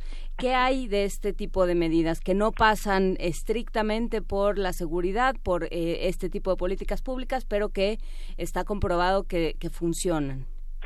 Mira, yo creo que eh, toda respuesta a la inseguridad eh, sí reclama un paquete integral que atienda distintas dimensiones. No puede ser solamente lo reactivo, represivo. O sea, lo hemos visto, no nos lleva a gran cosa. Es- tenemos que pensar también en, en, políticas de prevención y articularlas. Si seguimos teniendo fragmentación en la respuesta, como lo hemos tenido, por un lado está la policía y por otro lado quieren es- está el tema de la cultura y por otro lado está el tema de acciones preventivas, pues no se logra mucho. Y la coordinación interinstitucional es bien complicada. Eh, eh, y mira, eh, en esta administración eh, se, se hizo un esfuerzo por echar a andar, eh, eh, por financiar acciones preventivas, un subsidio que se llamó el PRONAPRES, que iba dirigido a algunas demarcaciones seleccionadas para apoyar acciones preventivas. Eh, eh, se le cortaron los recursos a este a este programa. Eh, ciertamente estaba mal planteado, no estaba logrando objetivos, había malos diagnósticos, las acciones preventivas pues realmente no estaban vinculadas con los diagnósticos, no se estaba atendiendo realmente, identificando y atendiendo a la, a la población objetivo, tenía muchos problemas. Había que mejorarse, pero pues de plano le cortaron los recursos de manera drástica. Eh, yo creo que hay que recuperarlo, pero recuperarlo con, además con un sentido de integralidad y, partiendo de diagnósticos bien hechos. Una vez, y creo que la herramienta de la geointeligencia, la identificación de puntos calientes, no- nos permiten trabajar en esta dirección, en, en hacer estos diagnósticos. Ya con diagnósticos se pueden plantear intervenciones bastante integrales que atiendan distintas dimensiones, la dimensión cultural, la, di- la dimensión de los jóvenes, la dimensión de la población en riesgo, eh, eh, con eh, la prevención policiaca, eh, pero hay que tener un buen punto de partida. El, el primero es buena información, a partir de la cual se puedan construir buenos diagnósticos, tanto de gabinete como cualitativos, y a partir de ahí plantear intervenciones integrales. Yo creo que esa sería la clave y yo creo que ahí se puede citar un nuevo modelo de seguridad. Hemos hablado mucho de la necesidad de cambiarlo y pues nuestra aportación es esa. Hay, hay que ir a lo local, a construir estos diagnósticos hiperlocales, a plantear soluciones integrales y, y, eh, y a partir de ello construir desde abajo la seguridad y, la seguridad que el país necesita. Para cerrar, para cerrar esta conversación, hay que, hay, hay que reconocer que el estudio que publican, que está accesible en México Evalúa, verdaderamente es extraordinario. Yo creo que pocas veces, pocas, poca- en pocas décadas ha habido una profundidad en la, en los elementos. Yo creo que para, para la gente que hace periodismo, que hace investigación, esta es una herramienta fundamental y de alguna y gratuita, porque se puede descargar de la página de ustedes. ¿Qué reacciones han tenido y para, un poco para cerrar, qué conclusiones después de ese trabajo que es, que es enorme, que atraviesa distintas administraciones y que está accesible, este, ¿cómo, cómo, cómo lo han recibido, Edna? Miguel Ángel, pues mira, el objetivo de México Evalúa es eh, pues influir en la política pública. Eh, existimos para generar pues elementos que puedan mejorar las respuestas y la calidad del gobierno a nuestros problemas más apremiantes. Entonces, pues en la medida que estos documentos orientan la toma de decisiones, en la medida en que recibimos, eh, eh, en que eh, la política pública se informa de nuestros estudios, que la opinión pública se, también eh, eh, puede tener acceso pues a evaluaciones, eh, a elementos de análisis que los lleve a formarse una opinión, pues me parece que estamos logrando nuestro cometido. Eh, eh, hay algunos ámbitos donde pues tenemos eh, hemos tenido éxito, donde el caso de NESA es uno de ellos. Decirte que lo que vamos a hacer en NESA eh, ya, lo, ya lo hicimos para la Ciudad de México. A finales de septiembre estaremos presentando el estudio y si podemos que la próxima administración eh, eh, recoja nuestro trabajo para formular sus respuestas a la materia de violencia en la Ciudad de México, pues estaremos de gane.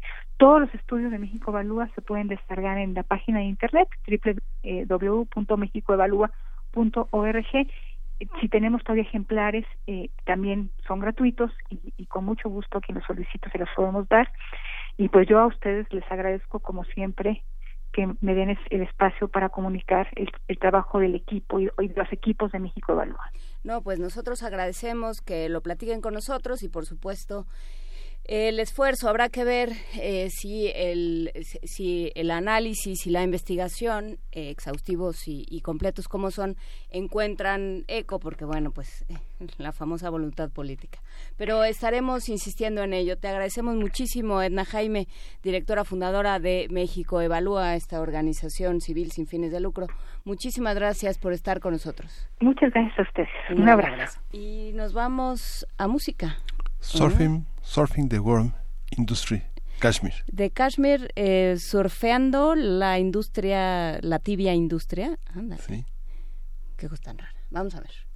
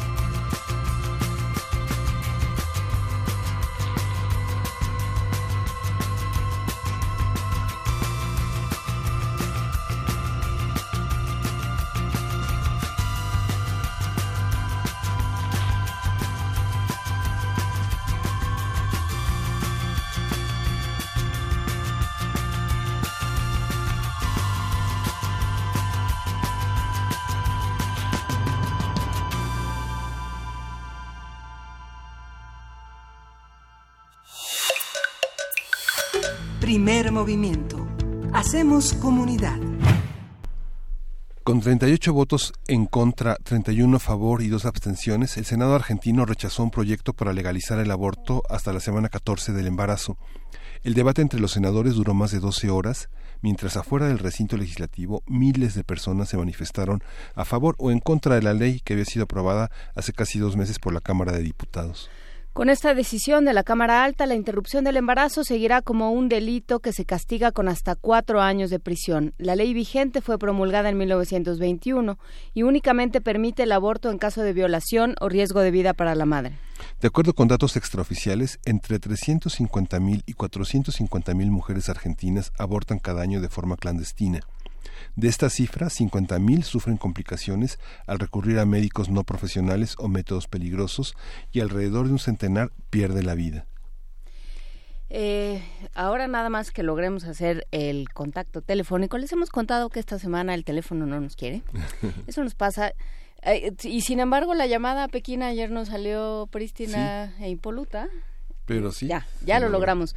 Vamos a hacer una resolución de las, de un análisis de las resoluciones del Senado en Argentina en su sesión del miércoles. ¿Qué se discutió? ¿Cuáles fueron los argumentos? ¿Cómo se recibieron las decisiones? Y para ello nos acompaña José Vales, él es periodista argentino, corresponsal desde hace 25 años de diversos medios latinoamericanos. ¿Cómo estás, José? Buenos días. Mucho gusto. ¿Cómo están ustedes? Un gusto saludarlos. Igualmente, eh, un gusto saludarte. Cuéntanos qué se discutió, cuáles fueron los resultados, cuáles los argumentos. Se discutió, bueno, por primera vez en la historia argentina la posibilidad de legalizar la interrupción del embarazo con 14 semanas de, gestación, ¿no?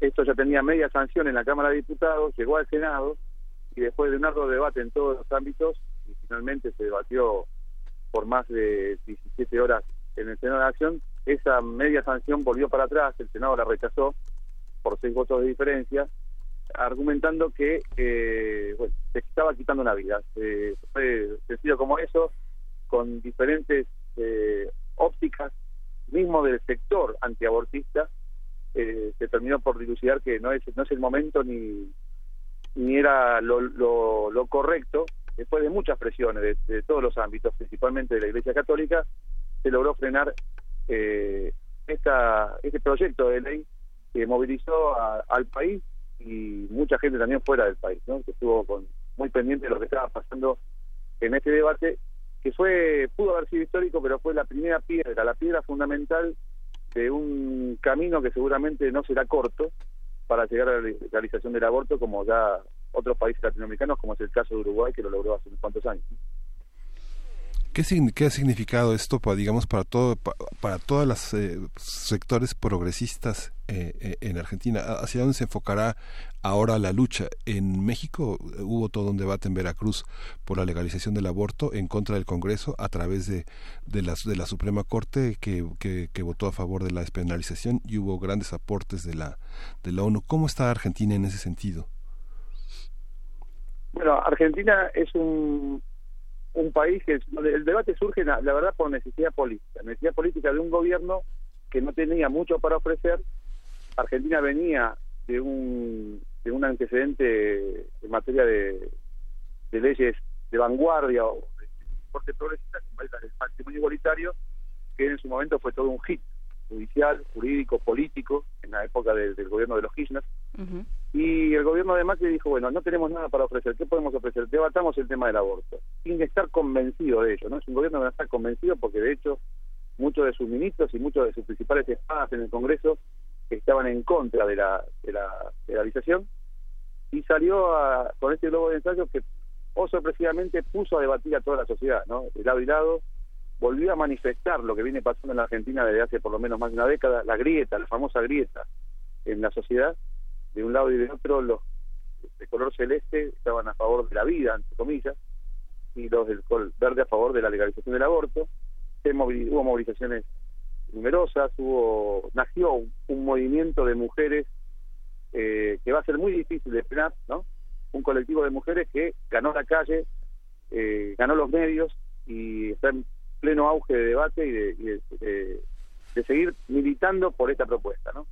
Eso es lo que el progresismo ha logrado en, un momento donde está la retaguardia, está en, retroceso políticamente, ¿no? No hay dónde construir hoy políticas alternativas o políticas progresistas después de lo que pasó con el gobierno de los Kirchner y del avance de, de la no política, ¿no? De un, un gobierno que se lo caracteriza por la no política, por una gran cantidad de empresarios, por no saber cómo solucionar, pues, cómo llegar a la gente, cómo solucionar los, los grandes temas, los grandes problemas del país. Y esto le sirvió para que la sociedad debate se distraiga y en el medio vino un, el inicio de un feroz ajuste fiscal y económico con una devaluación de casi el 50% en la moneda, que era lo que el gobierno necesitaba en este momento. ¿no?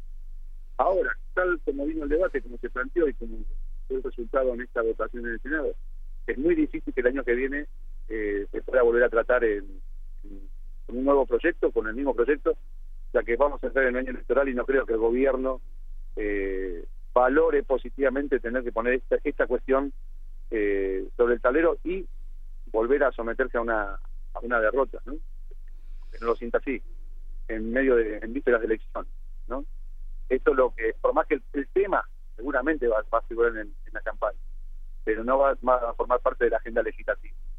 Se decía off the record algunos legisladores con trayectoria en la Cámara que recién en el 2020 posiblemente pueda volver a tratarse y creo que hasta allí este colectivo de mujeres que pelea y lucha por la legalización y que ha ganado muchas conciencias en estos últimos meses gracias a todo este debate esté más fortalecido y pueda terminar de convencer a los que faltan para que eh, aminorar la cantidad de muertes por abortos clandestinos que se dan en el país, ¿no? En lo que se lleva del año ya se han contabilizado, por ejemplo, 47 vidas de mujeres que tuvieron que someterse a un aborto ilegal. Y la decisión de tantas mujeres que ponen en- eh, ponen sobre la escena una profunda reflexión sobre su vida sobre el sentido de una de- y, y- y el destino de su propia vida y del conjunto de mujeres que es algo que resulta insoportable para muchos eh, para muchos sectores sociales. Algo que no solemos consumir mucho en México son los sectores más conservadores del periodismo y la comunicación en Argentina. Por lo general en los medios mexicanos se suelen leer a los medios más progresistas argentinos y nos asombró a muchos eh, colegas, a muchos periodistas, ver el conservadurismo que todavía en la televisión, el radio y en algunos medios impresos se tiene, verdaderamente cosas muy, muy primitivas de ataque y de criminalización a las mujeres muy fuerte, ¿no? Sí, es verdad, lo que tú dices es, muy cierto, pero hay que tener en cuenta una cosa. Argentina es eh, Argentina como nación, como país, es una gran ficción. Eso eh, nos llevó mucho tiempo entenderlo a muchos de nosotros, pero fíjate que el principal el principal escritor argentino, Jorge Luis Borges, tiene un libro que se llama Ficción, ¿no? Bien podría ser una radiografía en, en prosa o en verso o en metáfora de lo que es la patria, ¿no? Es, es una gran ficción. Aparece un país que por momentos aparece muy muy de vanguardia, muy progresista, pero a la hora de la verdad, cuando vamos a las cosas más básicas, a la sea económico, político, cuestiones familiares, el, conservadurismo aflora, principalmente en las ciudades más pequeñas, en el interior del país. El conservadurismo es, es casi una radiografía de, o una prolongación de, de- de la Edad Media, ¿no? Escuchar, yo escuché cosas estos días, por ejemplo, en la provincia de La Rioja, que me, me parecía, me parecía estar de- en otra época, en otra era, ¿no? Estamos en el siglo XXI con países que, que ya esta- estas leyes la han votado normalmente y se, se han aplicado políticas de salud pública sin ningún sin ningún tipo de problema. Eh, creo que todo de- deriva también en un factor económico, ¿no? De los sectores poderosos que intentan seguir manteniendo el status quo y, y ven también en el en el tema de, de la penalización de, ciertas ciertos derechos básicos de una persona el, el control, ¿no? El control de, de ese status quo, ¿no? La- el mantenimiento de ese status quo. A, a esto es lo que refiere. Por momento Argentina parece, o los argentinos sienten que esto se puede convertir en Dinamarca, pero estamos estamos en las antípodas de Dinamarca en todo sentido. Esto es la verdad. Eh, Bueno, de- de- también Borges agradecería que estén en las antípodas de Dinamarca, de cierta manera, si no, no hubiera sido Borges. Pero eh, Sí, yo no hubiese sido Borges.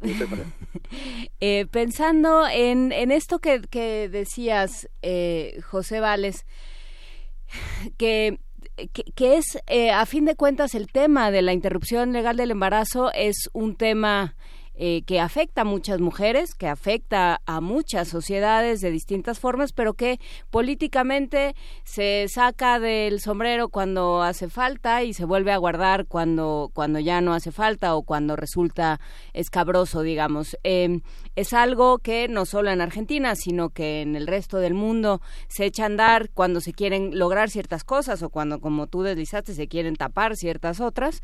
Y, eh, y de pronto en épocas electorales se vuelve a guardar y no, yo nunca dije eso, este, en realidad me malinterpretaron y, y demás. Eh, pero pero la, la, em, la movilización social ahí está. ¿Crees que pueda sobrevivir a esta, esto que llamas la grieta, que también me gustaría que habláramos un poco más de ello? ¿Crees que pueda sobrevivir, eh, rebasar la, la dimensión de juego político del tema? Si algo, se lo, si algo logró este debate y lo que pasó en el Congreso el otro día es instalar el tema ya en, en, una agenda nacional el tema está instalado y va a sobrevivir. El movimiento creo que va a sobrevivir va a crecer por lo que se vio en las calles lo que se habla con la gente el movimiento va a crecer. Eh, va a ser un tema de campaña pero va a ser muy difícil de llegar a la legalización en, en lo inmediato no eso, eso, lo sabe todo el mundo.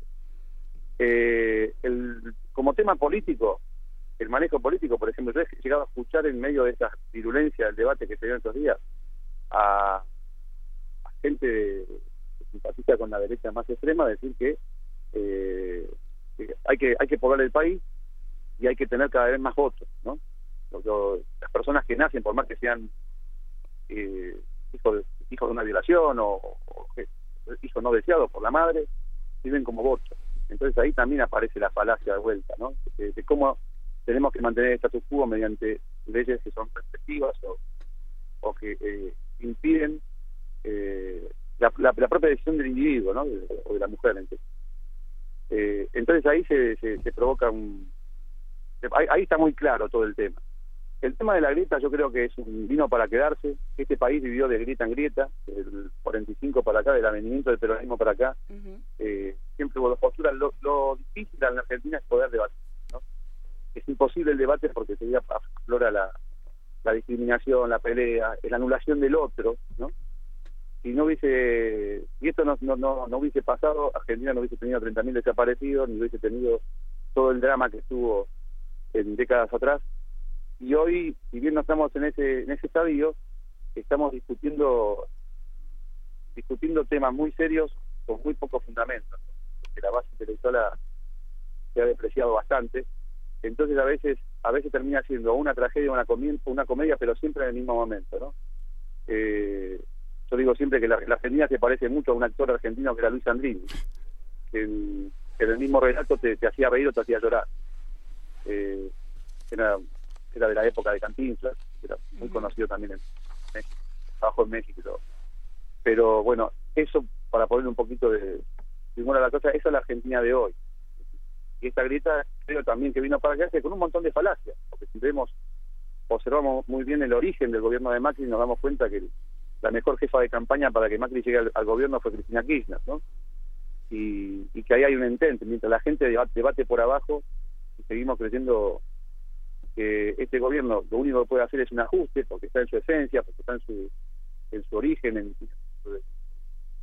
en su materia gris, en su base ideológica, y que el gobierno de los Kirchner era un gobierno de izquierda. Y, bueno, y bueno. Este, este, gobierno, este, este país no tiene, no tiene futuro el debate y en cualquier momento nos encontramos con un con una versión criolla de, de Donald Trump en el poder, ¿no?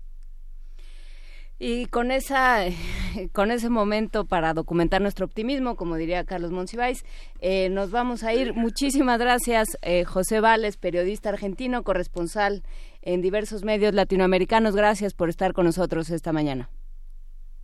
Gracias a ustedes y hasta siempre. Será es un gusto. Hasta un gran siempre. abrazo. Hasta luego. Primer movimiento. Hacemos comunidad. Y ya está en la línea Pía Camil, ella es artista y es eh, responsable de esta exposición Telón de Boca en el Museo Universitario del Chopo, que se inaugura hoy. Pía Camil, ¿cómo estás? Buenos días. Hola, buenos días, ¿cómo están? Muy bien, muchas gracias. Eh, ¿Hoy se inaugura la exposición? Se inaugura mañana, mañana, a las 12 del día. Cuéntanos un poco más. Eh, pues la exposición es una obra in situ. Uh -huh en la una de las naves más altas del museo. Y este la pieza es, es una sola pieza conformada por 350 camisetas. Este todas son de, de bandas de música y las conseguimos a través de intercambios con el público. La idea de la pieza es un poquito este hacer homenaje a la, al tianguis del Chopo que, que empezó ahí en las instalaciones del museo en 1980 y a través de estos intercambios de las camisetas tratar de eh, resaltar un poquito la importancia del trueque como como digamos el, el, el motor que, que hizo que, que se promoviera la cultura alternativa en México, ¿no? En los ochentas. Entonces, este, pues nuevamente es un gran telón, eh, eh, bastante monumental, de 12 por 15 metros, al que le integramos eh, unas bocinas en la parte baja, eh, desde, la, desde las cuales vamos a replicar el sonido de diferentes, este, con, de, con diferentes principios, ¿no? El día de mañana, por ejemplo, vamos a tener un concierto para la inauguración con la banda Vía Láctea, que, que es la banda de Carlos Alvarado, uno de los fundadores del Tianguis del Chopo.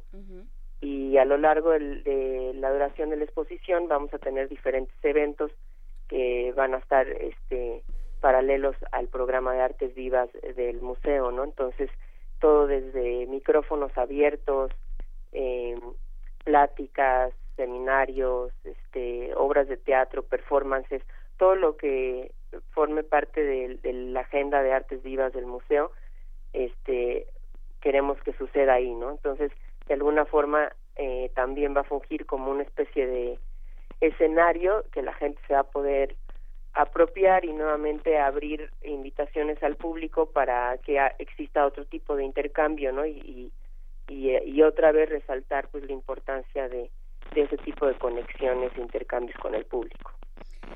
Por supuesto, el, el Tianguis del Chopo es un espacio eh, es, es, un espacio geográfico, pero también es un eh, es un espacio emocional, digamos, es algo que significa en la vida de esta ciudad, independientemente y bueno, sí está eh, ayuda el lugar en el que está situado, pero, eh, pero ya se ha convertido en un sinónimo de, diferentes manifestaciones y de diferentes interacciones. ¿Cómo, ¿Cómo interactúa la gente del mercado del Chopo, Pia Camil? ¿Cómo lo has visto tú? ¿Qué te llevó a pensar en esta, en esta propuesta? Pues yo creo que es el tianguis que conocemos ahorita es muy distinto a lo que fue en su momento, ¿no?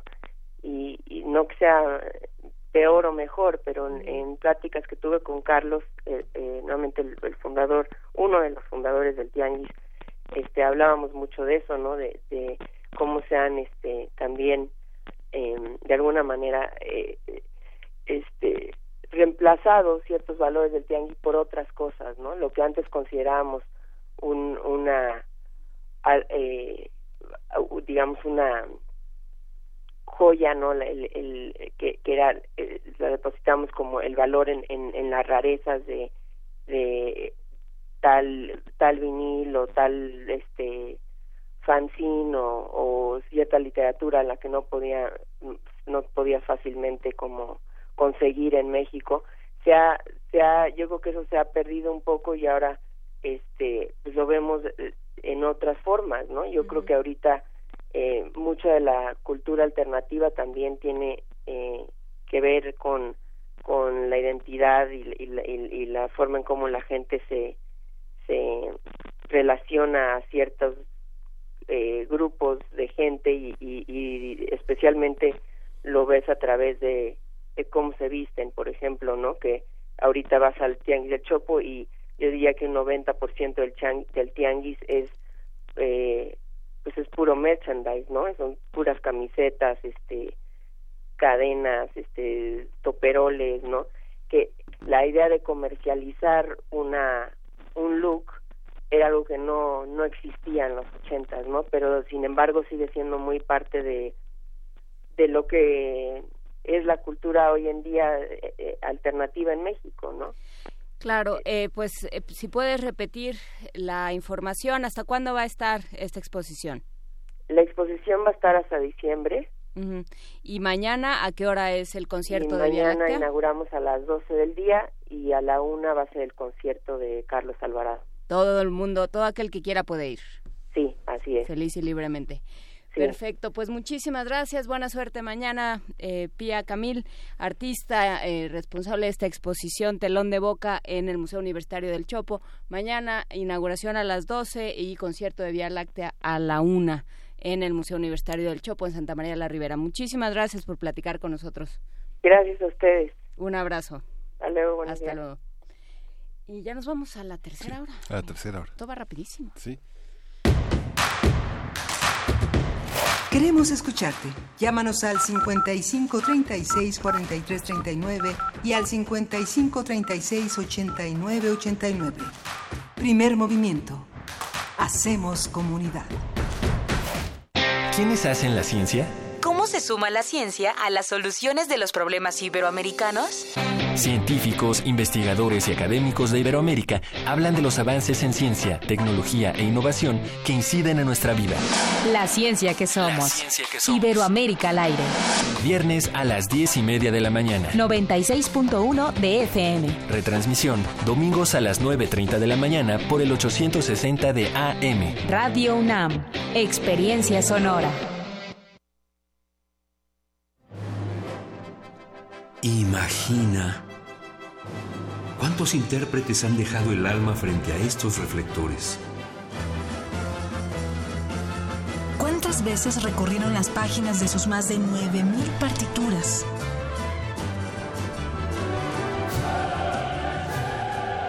¿O cuántos corazones han levantado en más de ocho décadas? Eso es experiencia sonora. Orquesta Filarmónica de la UNAM, domingos a las 12 del día por el 96.1 de FM. Radio UNAM. Experiencia sonora. Yo soy Carla y no me dejaron ser candidata de mi partido porque pensaron que era mejor tener a un candidato hombre. Soy Jimena, fui candidata a alcaldesa y no estoy conforme con el resultado de la elección. Yo soy Alfonso, presenté mi proyecto para la consulta de presupuesto participativo. Creo que cumplió con los requisitos y no fue considerado. En todos estos casos, el Tribunal Electoral de la Ciudad de México analiza, indica quién tiene la razón y protege sus derechos. Tribunal Electoral de la Ciudad de México. De principio a fin, justicia en tu elección. En la UNAM se escriben historias de éxito. En Fundación UNAM hacemos que estas historias sean posibles, ya que becamos anualmente a más de 68 mil universitarios. Súmate 5340-0904 o en www.funam.mx. Contigo hacemos posible lo imposible. Muestra Internacional de Cine con Perspectiva de Género, Mi Género Tour 2018. Proyecciones, retrospectivas, Gender Lab, presentaciones de libros, 100 horas de activismo y conferencias magistrales. Del 2 al 12 de agosto en Ciudad de México. Consulta cartelera en www.micgénero.com. Sé parte del cambio. Mic Género y Radio UNAM invitan.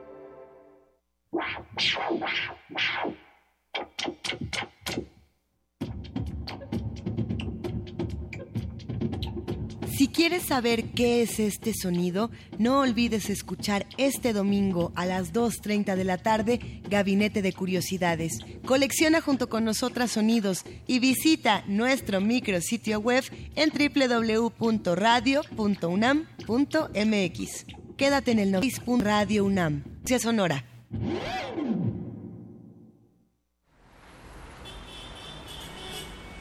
Extra, extra, música nueva, en voz de sus creadores y sus intérpretes. Extra, extra. Testimonio de oídas. Música nueva En voz de sus creadores. en voz de sus intérpretes. Martes y jueves a la 1 a.m. o en su retransmisión los sábados y domingos también a la 1 a.m.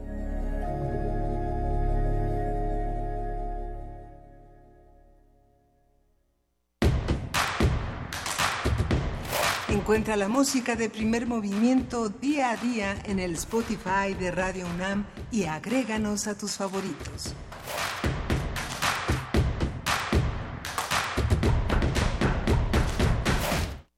Ya son las 9.04 de la mañana en este viernes 10 de agosto. Quien nos busca en TV UNAM, pues no estamos en TV UNAM, estamos en Radio UNAM. Quien, eh, como hemos señalado a lo largo de la semana, quien esté pensando que no estamos porque no estamos en TV UNAM, seguimos en radio. Hemos concluido una temporada en la televisión universitaria y esperamos un regreso recargado en muchos sentidos. Eh, eh, pronto, tal vez este año mismo, tal vez el próximo, no sabemos, pero regresaremos. y seremos legión. Pero bueno, eh, sí, sonaste un poco ominoso. Creo, creo que Armando Casas sintió así como un escalofrío. No, no se preocupen, este, si ven Armando Casas, que no creo que nos esté oyendo, lo saludan de nuestra parte y de todas maneras seguimos, por supuesto, en nuestra, en, en nuestra empresa radiofónica. Si quiere acercarse a la construcción de este espacio que hacemos entre todos, que hemos ido construyendo, modificando y adaptando eh, de acuerdo con las, las pues las necesidades de todos, de audiencia, de productores, de, de conductores, pues acérquese a nuestra a nuestra encuesta. Está en la página de Radio UNAM, www.radio.unam .mx. Qué bonito es el condicionamiento. Ya iba a dar la página de TV UNAM. www.radio.unam.mx. Ahí está nuestra encuesta para que eh, no, evalúe nuestro trabajo, nos diga qué es lo que podemos hacer mejor, qué le gustaría escuchar, qué no le gusta, eh, qué, en qué le gustaría que nos detuviéramos más y, y en qué le gustaría que nos detuviéramos. Punto. Pero bueno, todo eso lo vamos a estar platicando. Ojalá puedan acceder a nuestra encuesta si tienen algún problema para para llenarla, para enviarla, lo que sea, comuníquense con nosotros, arroba PMovimiento, Primer Movimiento en Facebook y Primer Movimiento UNAM, arroba gmail.com y por supuesto en los teléfonos 5536, en el teléfono 5536 4339, que también será la vía para regalar dos ejemplares del libro La vida secreta, el libro secreto de Frida Kahlo, de Francisco Hagenbeck, que estuvimos platicando de él eh, con, con el propio Hagenbeck el miércoles. Eh, tiene un prólogo de Laura Esquivel, es un libro que ya se había editado, que habían dado por ahí, pero que no había tenido mucha repercusión. Ahora Editorial Océano lo saca y es una una visión interesante de Frida desde el realismo mágico, desde la fantasía y por supuesto desde la cocina de Francisco que el libro secreto de Frida Kahlo, dos ejemplares, 55, 36, 43, 39. Y nos vamos a la, poesía, necesaria. Primer movimiento. Hacemos comunidad. Es hora de Poesía necesaria.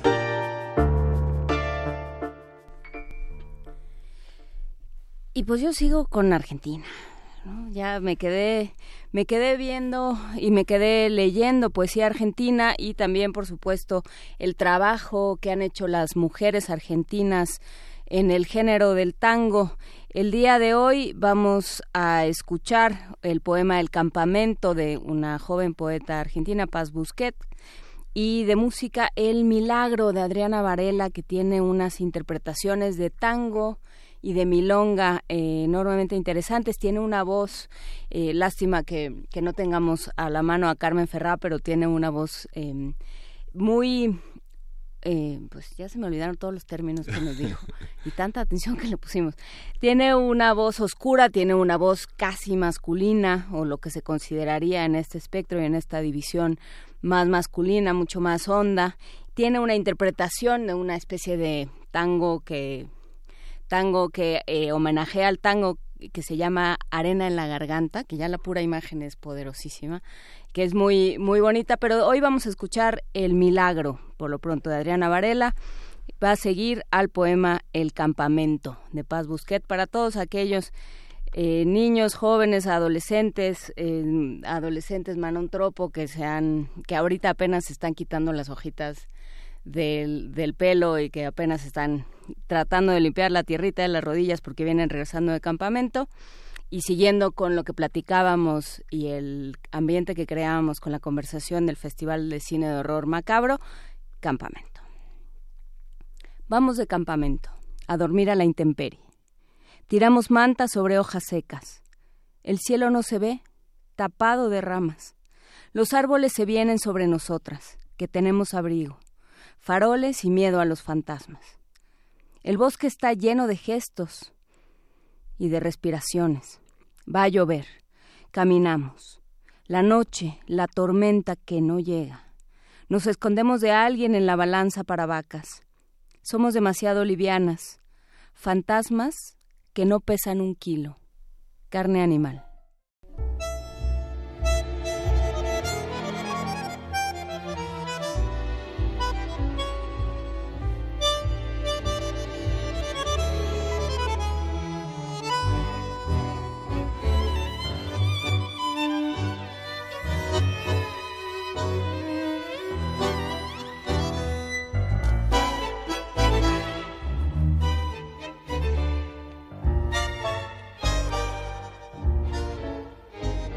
Nos habían suicidado los errores del pasado, corazón. Y la tía de rama seca como lata en la muñeca, mi reloj. Y gritábamos unidos lo terrible del olvido, sin razón.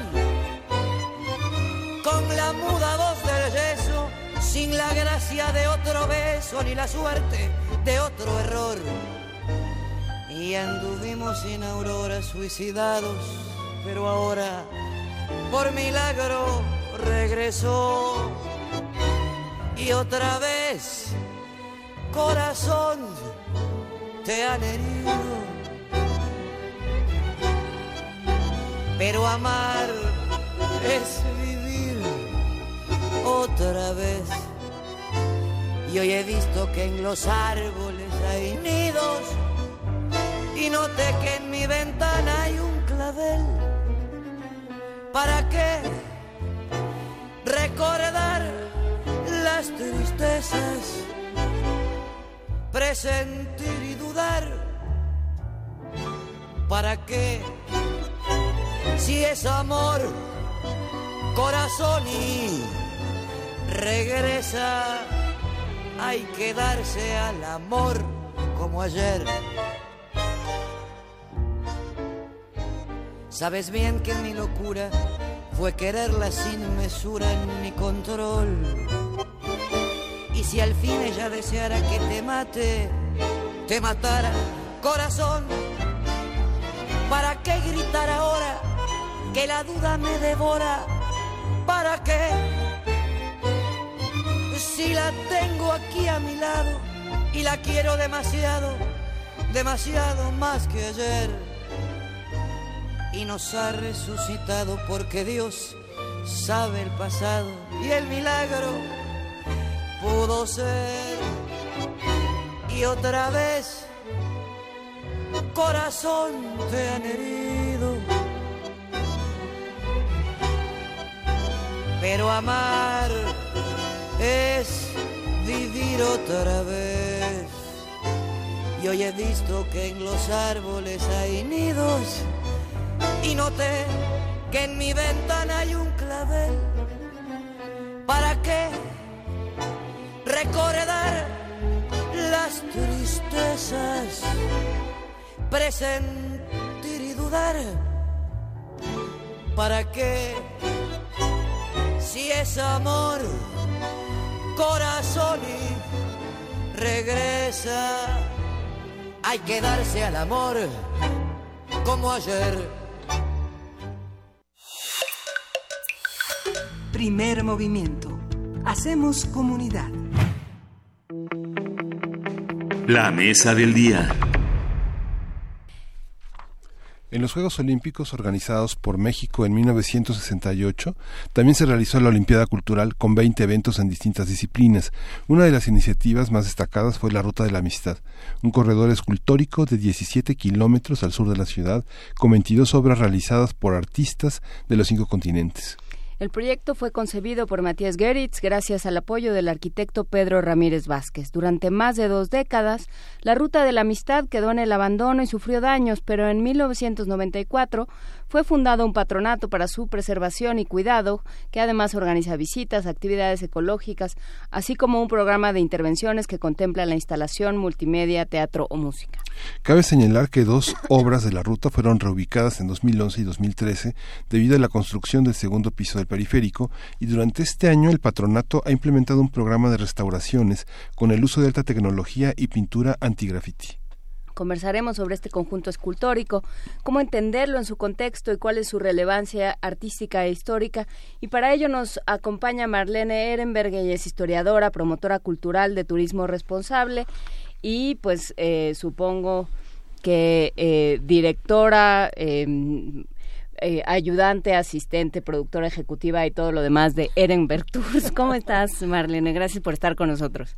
Bueno, antes antes que nada, muchas gracias por la invitación y los cuatro añotes que ya llevan en el aire, que tienen una audiencia que ya quisiera cualquiera, cara. Felicidades, ¿eh? de veras. Gracias, María. Por lo menos eh, de manera cualitativa, sí, ya la quisiera cualquiera. Tenemos una gran audiencia. Cuéntanos, eh, ¿qué, ¿qué es la ruta de la amistad? Primero, para quienes están en otro planeta y, o, o no están muy familiarizados con la zona, cuéntanos cómo, eh, cómo funciona y qué es la ruta de la amistad. Bueno, la idea era comunicar a dos eh, eh, villas olímpicas, Mm. la deportiva que estaba allí en Coapa, bueno, en el sur de Insurgentes, y la otra que queda hasta Miramontes, que era la cultural. Matías Göritz, que era requete abusado por no es grandote, guapote, porque gente muy linda, rompió aquí este todos los parámetros y convenció a Ramírez Vázquez que estaba ávido de cosas interesantes, que también había que hacer una cultural, no nada más la Olimpiada, como en la Vía Apia o no sé dónde había esculturas a lo largo de los caminos y que por qué no hacer mega esculturas.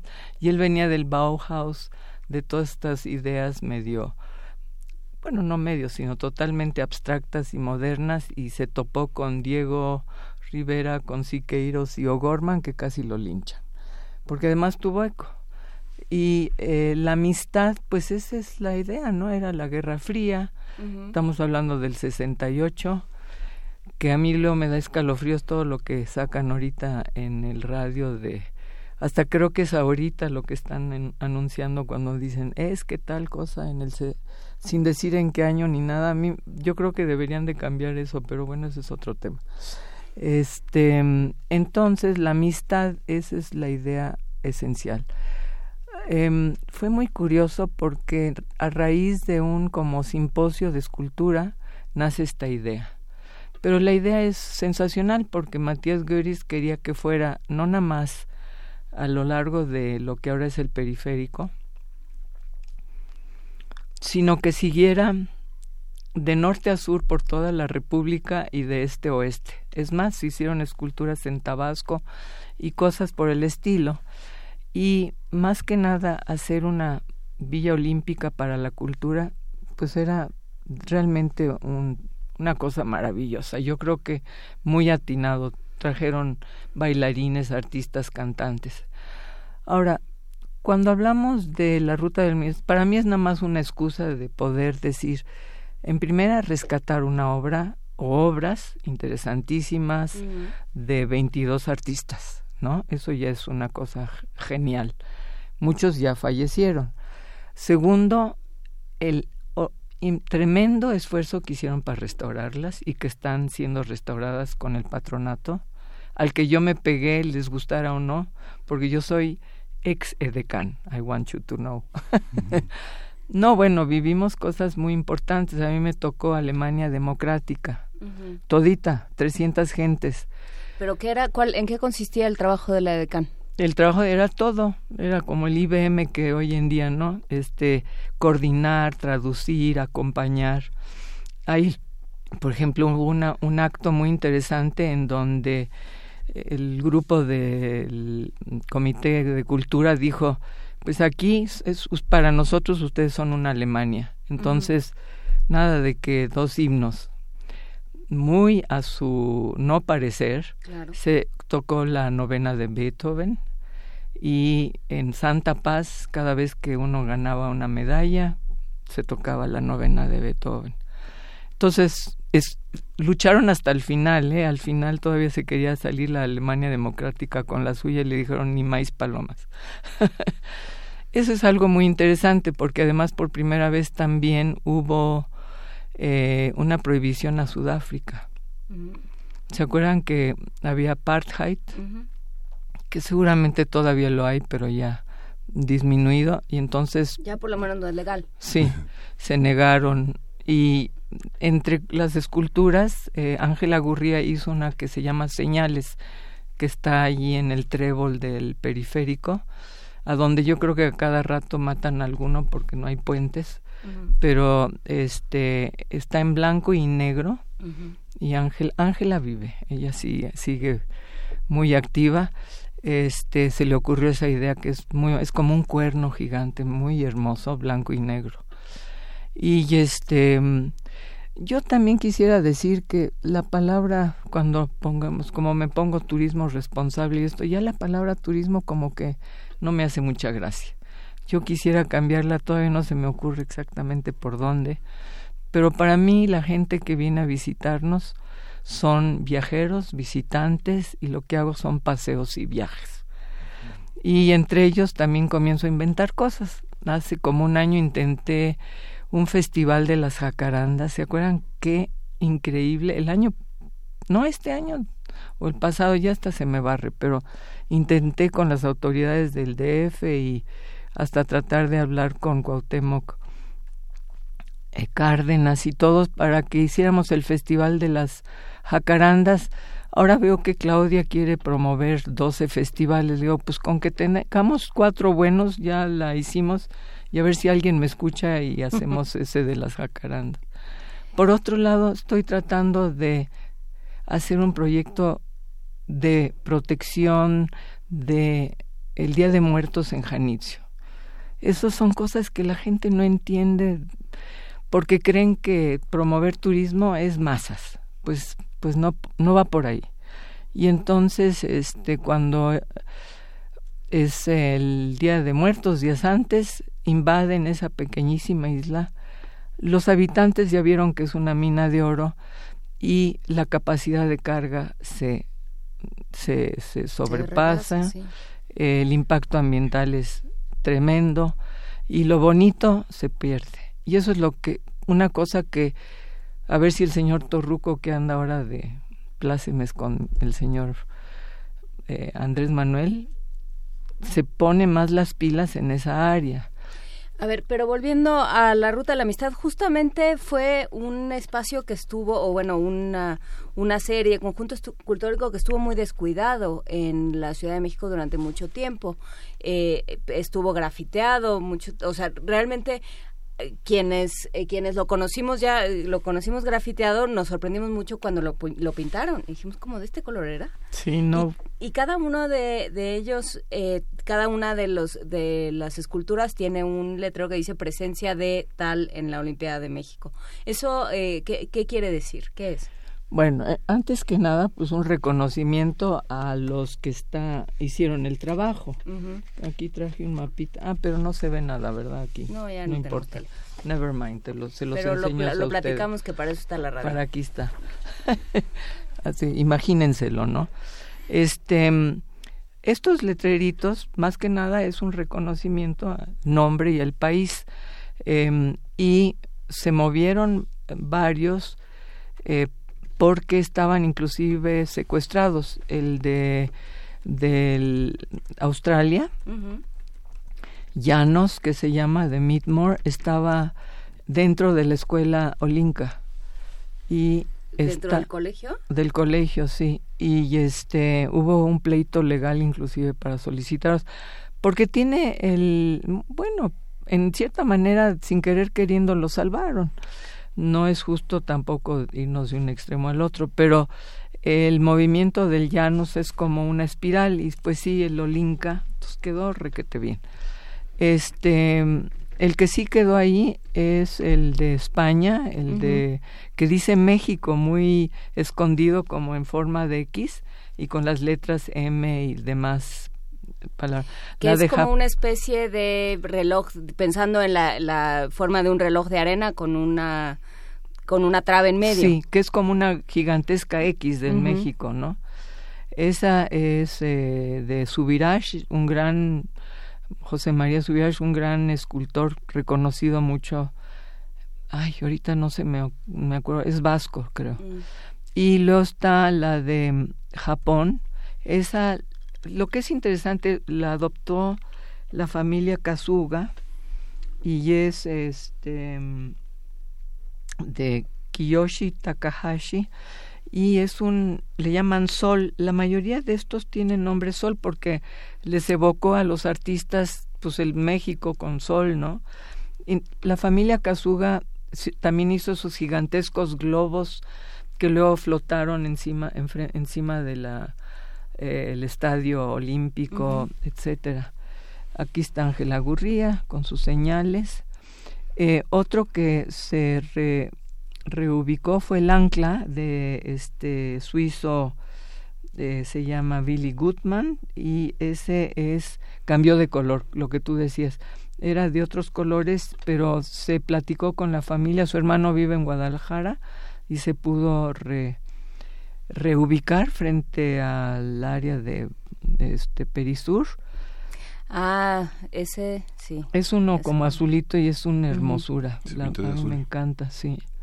Eh, el primer este proyecto fue restaurar la de este el, italiano hombre de paz de Constantino Nibola que es además la bandera mexicana verde blanco y colorado como dicen.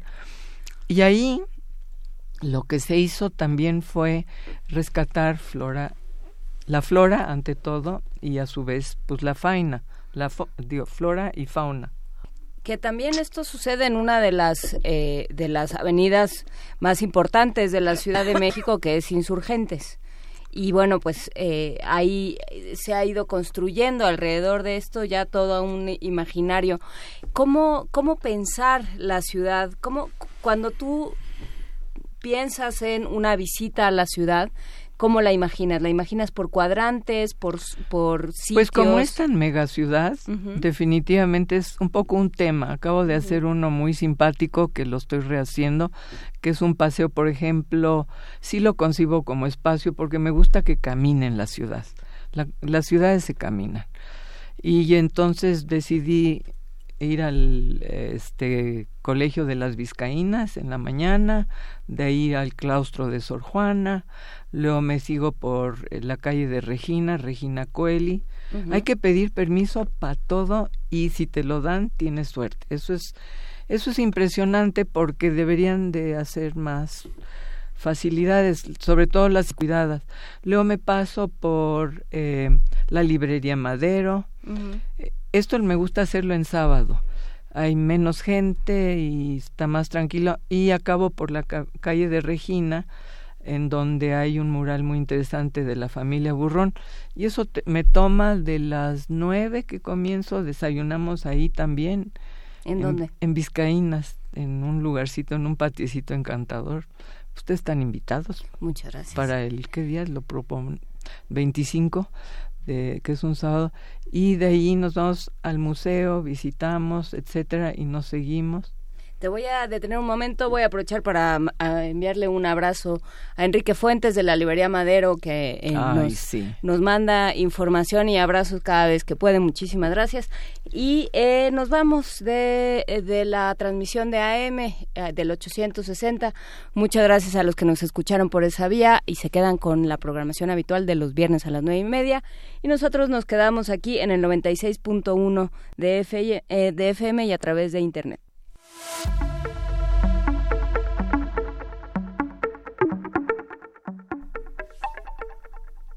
Ahora sí, eh, estamos de vuelta con Marlene Ehrenberg hablando de paseos por la ciudad. Entonces empieza uno desayunando en Vizcaínas y termina uno en dónde? Pues acabamos en la escuela de gastronomía de la, del claustro de Sor Juana, en un restaurancito mini mini que hicieron ahí, el Céfiro. Se come muy bien, los precios son ah, accesibles. Este, sí, no es para todas las bolsas, pero si no, también podemos ir a La Bota, que es un lugar más simpático en el sentido de lo que pasa es que si no reservo, si yo llego con 10, 15 gentes que no me gusta llevar más grupos, se complica y más en sábado. Por cierto, este adorable, mi querido Enrique Fuentes, lo queremos mucho. un gran personaje. A ver, eh, eh, se hay, hay, muchas discusiones eh, últimamente sobre el turismo y el viajero y el, los personajes, el paseante, cómo, cómo afrontar eh, la actividad turística, ¿no? En esta en este paradigma de retos y de, y de poner palomitas y de ir tachando cosas que hacer y pendientes, de pronto también el, turismo o la visita a ciertas ciudades toma ese mismo carácter agotador y exhaustivo.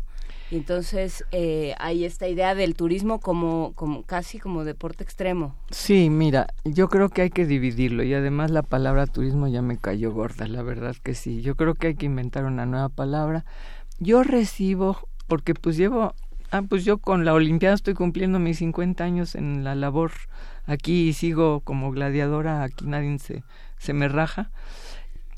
Yo con el tiempo he adquirido afortunadamente un, pues prestigio si quieres modestia aparte con este museos en Europa en Estados Unidos con embajadas y yo he manejado eh, Small is Beautiful. Me llevo 10 chiquito pero bonito. Chiquito pero bonito.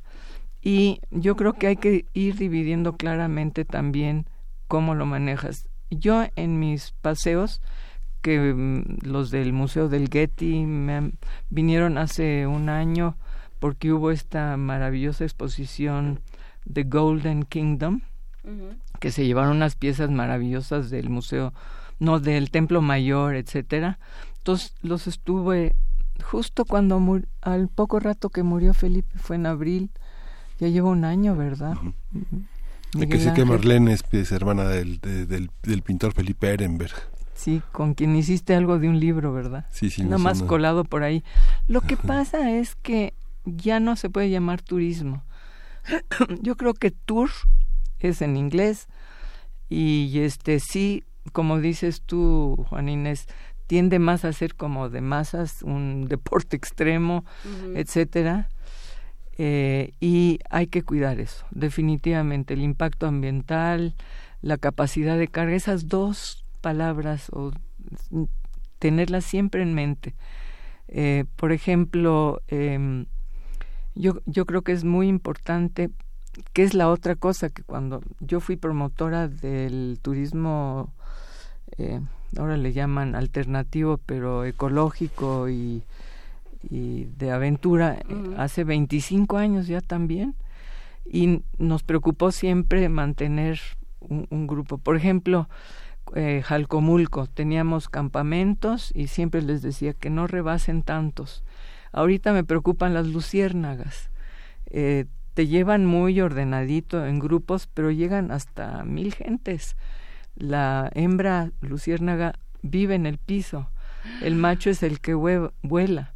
Entonces no quiero ni pensar, cierro los ojos y me pongo a llorar porque con mucha voluntad los, los ejidatarios a los que les hemos enseñado, como las mariposas monarca, como pues tantas otras cosas, a cuidarlo, pero se rebasa si no hay alguien que lo esté cuidando y controlando. Sobre todo porque ellos manejan como cada año cambian eh, sus mayordomías y eso, viene uno nuevo y el nuevo quiere ser mejor que el otro y cree que más es mejor y menos es mejor. Eh, creo que no te podemos dejar ir el día de hoy porque vamos a tener que, eh, que cortar este esta emisión un poco antes porque entra la transmisión de la eh, de la entrada a clases, pero no te podemos dejar ir, Marlene Ehrenberg, sin que nos cuentes cómo fue hace 50 años ser decán de, de la Olimpiada. ¿Qué, qué, ¿Cómo lo llamaron? ¿Cómo lo seleccionaron?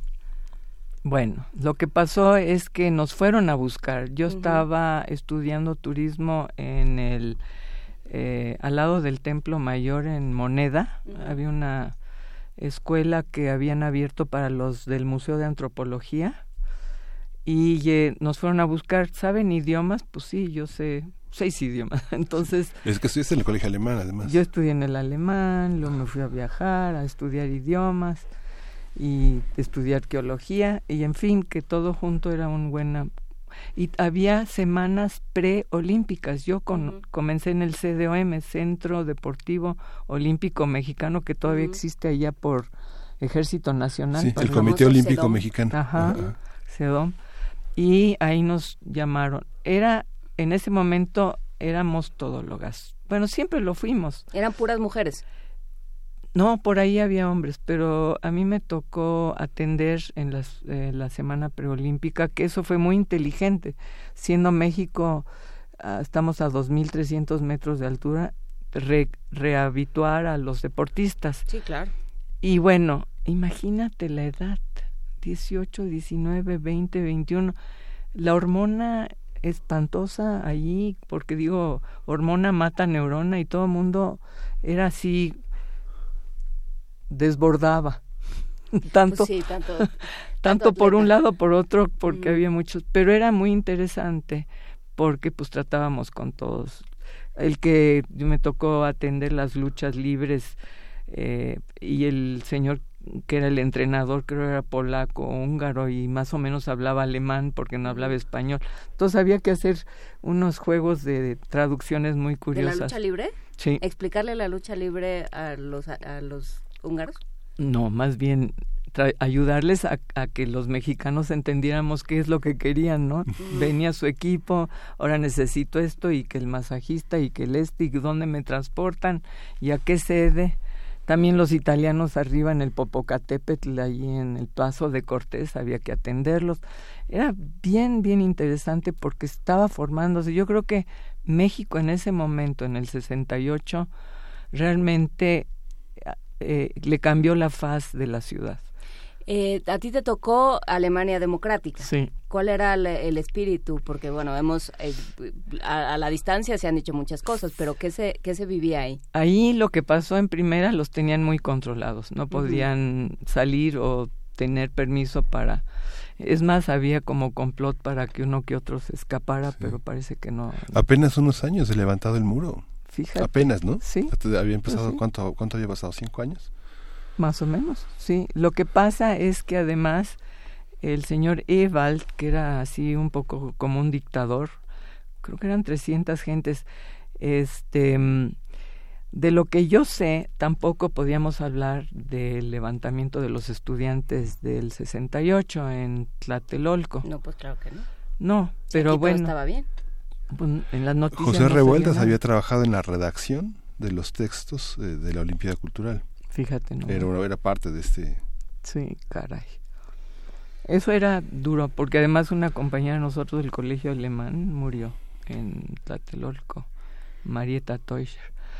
Y este, la cosa era también, yo creo que manejar la cuestión de sobresalta, sobre que sal, sobresaliera México como el país avant eh, eh, con este este sí. proyecto tan tan impresionantemente grande abarcó todo porque los remos y las regatas eran en Acapulco Xochimilco fue otra cosa interesantísima porque hicieron la pista de canotaje y perdón pero lo tengo que decir se apendejaron porque la hicieron muy bajita y se llenó de algas y tuvieron que importar carpa creo que de Israel que se comiera pero se salió se ent entró a los canales de Xochimilco y comenzó a comerse no nada más uno sino todo, todo entonces sí.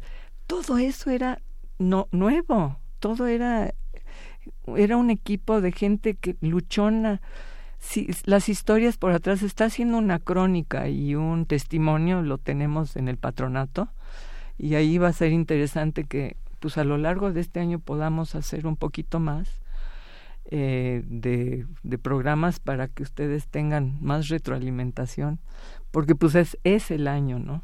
¿Cómo eran los transportes? ¿Cómo? Porque, porque eran distancias bastante grandes y con otras carreteras muy distintas de las que hay ahora, con otras vías. Eh, ¿Cómo llegaban, por ejemplo, a donde estaban los italianos, decías en el, en el Popocatépetl? ¿Cómo llegaban a, Acapulco? ¿Cómo eran esos traslados, Todo eso estaba muy bien organizado con autobuses y camionetas y choferes de primera y pues había muchos voluntarios también, eso hay que agradecerles. ahorita, bueno, había una logística realmente espectacular. La verdad es que yo creo que además el talento de nosotros los mexicanos de improvisar es único. Nos de echarnos a andar mundiales y, y, eventos gigantescos. ¿Cuántas llevamos? ¿Dos mundiales de fútbol? Dos. No, digo, y salen, salen bien quién sabe cómo se ve abajo tras bambalinas, pero que salen, salen bien. No, hay festivales internacionales y... Y ahora cada vez más, ¿no? De cine y de todo.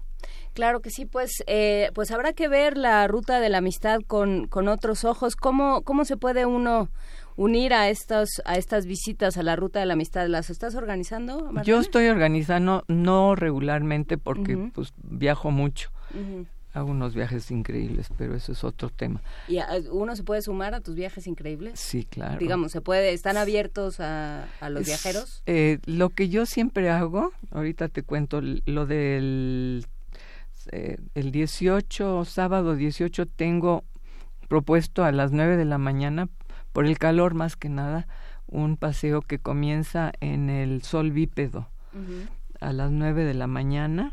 Ese queda enfrente de Perisur pueden estacionar en Office Max que queda en Perisur, cruzar por el puente, no se les vaya a ocurrir otra cosa.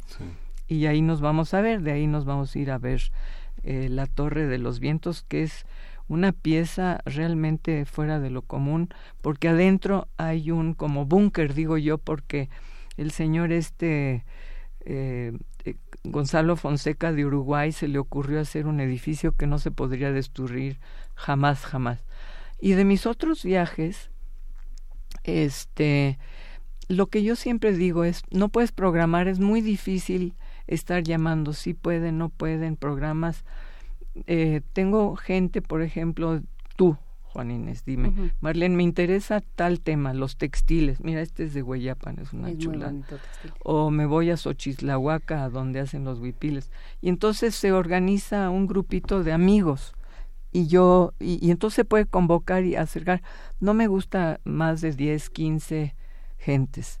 O tú, Miguel Ángel, ¿qué, qué se te ocurre? ¿Cuál es tu hobby? Uy, no le preguntes, juntar papelitos. Ah, bueno. Archivos Entonces visitamos todas las bibliotecas, si quieres. Ese es otro tour. Bueno, otro recorrido, ya quiero quitar la palabra tour. Recorridos, paseos, y se hacen temáticos. Por ejemplo, la vía salaria era la ruta de la sal. Yo hice la ruta de Hernán Cortés, bueno, no, la hizo él, pero yo se la copié. Y lo hago con aventura, culinaria, textiles, este, descenso de río. Meto lo que puedo y la gente pues tiene una variante muy grande. ¿Dónde te pueden encontrar? Pues tengo una pequeña página web por ahí, www.marlene-medio Ehrenberg, E-H, N, B, E, R, G, punto com, punto MX, creo que ese es mi correo, eh, mi, mi, mi página web. Prefiero que lo hagan por ahí, porque si no, de repente me saturo con, con correos electrónicos y esto. Y vía aquí este su maravilloso programa se llama la mesa del día hoy, ¿verdad?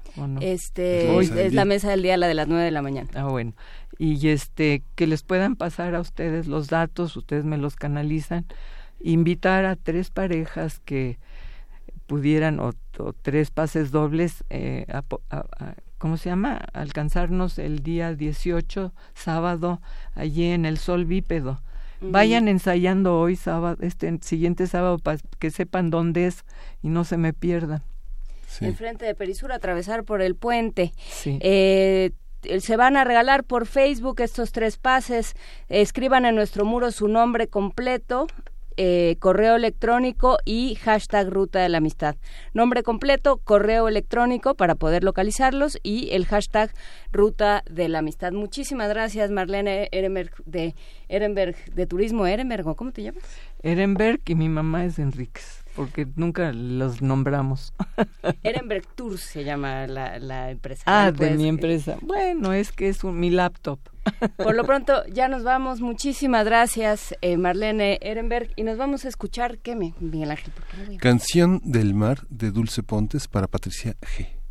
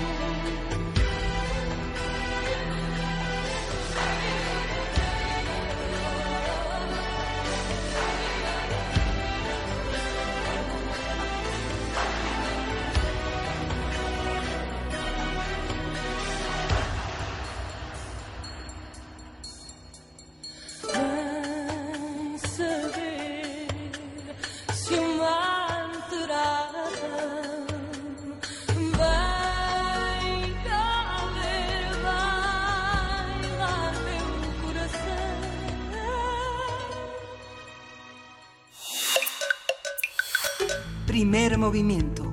Hacemos comunidad. Pues ya regresamos y ya nos vamos, Miguel Ángel. Ya nos vamos. Hoy, 10 de agosto, a las 10 de la mañana, se transmitirá desde el Centro Cultural Universitario Tlatelolco la ceremonia de apertura del ciclo escolar 2018-2019 y por este motivo nuestro programa La Ciencia que Somos cambia de horario a las 11.30 horas y bueno, los invitamos a que escuchen esa transmisión, esa transmisión especial y que se queden a seguir disfrutando de toda la programación que tiene Radio UNAM para este viernes. El resto de la programación de viernes queda como siempre a las once y media de la mañana, La Ciencia que Somos y por lo pronto le cedemos los micrófonos a nuestros compañeros eh, Héctor Castañeda y Berenice Camacho de Resistencia Modulada y por supuesto de Radio UNAM que estará que están ya junto con todo el equipo de transmisiones desde el Centro Cultural Universitario Tlatelolco acompañando a todos aquellos que se incorporan a la comunidad universitaria. Bienvenidos y muchísimas gracias por habernos escuchado esta mañana. Pues gracias y esto, esto fue primer movimiento. El mundo desde la universidad. Nos vemos el lunes, ya regresa Luisa Iglesias. Eso. Radio UNAM presentó Primer Movimiento. El mundo desde la universidad.